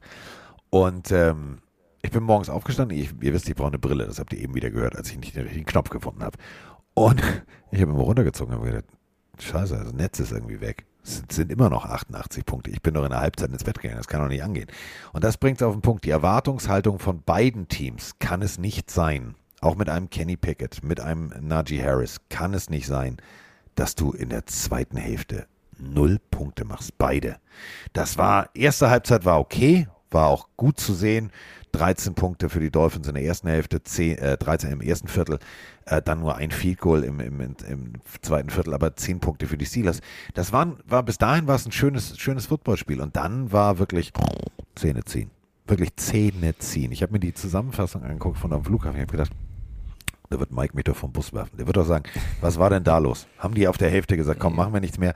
War, war, nicht, war nicht geil. Nein, das stimmt schon. Also ich bin, deswegen habe ich ja so das Intro auch gewählt. Ich bin auch dabei zu sagen, Matt Canada oder das Offensivkonzept, man muss ja auch Tomlin als Headcoach mit reinnehmen. Das ist zu wenig, weil George Pickens zeigt immer und immer wieder, was ein unfassbares Talent er ist. Deontay Johnson hat letztes Jahr eigentlich auch geliefert. Claypool ist auch kein schlechter. Fryermuth auch im starken Spiel. Da geht eigentlich viel, viel mehr. Und ähm, Kenny Pickett hat auch ein paar schlechte Würfe in diesem Spiel gehabt, muss man auch der Wahrheit halber sagen, dass da auch äh, nicht alles wirklich sehr, sehr gut war. Und dieses, die Steelers hätten dieses Spiel gewinnen können. Und das ist halt auch schon das zweite oder dritte Mal, dass man diesen Satz bei den Steelers wählt. Und deswegen müssen oder sollte da irgendwann mal auch was ähm, passieren. Für mich die krasseste Szene im Spiel war komischerweise eine Defense-Aktion ähm, von einem Cornerback der Miami Dolphins, der Toe Drag Boah, Interception, war das wie geil. soll man das nennen?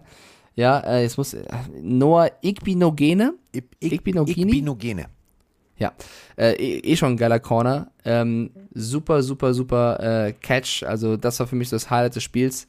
Deswegen, ähm, ja, Dolphins hier mit sechs Punkten Unterschied gewonnen in einem highlightarmen Spiel, was die Steeler- Steelers mit einem besseren Plan und besserer Leistung vielleicht auch hätten besser spielen können. So, heute Nacht nochmal, ähm, damit wird sich an unserem Tippspiel nichts ändern. Heute äh, die Bears. Die Bears Was für ein Über. Ja, aber eine spannende Frage, ne? Also die spannende Frage ist bei den Patriots, spielt Mac Jones oder Bailey Zappi? Die Tendenz geht wohl Richtung Mac Jones. Ja. Ich bin, ich wurde das oft in den letzten Tagen gefragt. Ich bin skeptisch. Ich glaube, ich hätte es nicht getan. Ich auch Ich nicht. glaube, ich wäre bei Bailey Zappi geblieben äh, und hätte es riskiert, weil ich, also ich wäre als Coach, glaube ich, so, sobald der dann irgendwie bröckelt oder nachlässt, kannst du drüber reden, aber wenn der so perfekt spielt, warum ihn rausnehmen? spielen.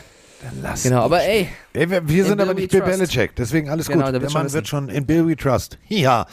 Ähm, da wir ähm, ja am Wochenende, also wir werden ähm, Freitag, bevor ich losfliege, früh morgens aufnehmen müssen. Und äh, dann ist die Partie schon durch. Und das heißt, lieber Mike, wir müssen eine Partie noch tippen. Mhm. Im Raymond James Stadium, also in Brady Bunchs Wohnzimmer. Die 3-4 hätte ich auch nie gedacht, dass ich das in diesem, also dass ich in diesem Moment der Saison das so sage. Die 3-4 Buccaneers empfangen die 4-3 Ravens. Die Ravens müssen, wollen. Und wir haben vorhin drüber gesprochen, die müssen jetzt langsam wieder anfangen, Highlights-Football zu spielen. Und die Buccaneers sollten sich ganz schnell auf den Hosenboden setzen und mal vielleicht so eine Gesprächstherapie im Kreis machen. Mit einem Tee in der Mitte und sagen, oh, du und wir kriegen das hin. Und irgendwas muss da, da muss ein Wunder passieren. Und dieses Spiel zu tippen, ist für mich sowas von schwierig, weil ich kein, ich habe keine emotionale Bindung zu dieser Partie. Ich sag, die Buccaneers machen das. Ich glaube tatsächlich, dass ähm, jetzt der erste Schritt kommt, wo du, wo du zeigen kannst, was in dir steckt. Ich glaube wirklich, wenn du siehst, wie die Köpfe gegangen haben auf der Pressekonferenz, wie Brady auch wirklich einfach nur genervt war, ich glaube, da wird es unter der Woche krachen. Und äh, es geht jetzt auch nicht mehr, dass Brady aber auf irgendwelche Hochzeiten muss und deswegen aus, Persön aus, aus persönlichen Gründen fehlt oder aus privaten Gründen fehlt.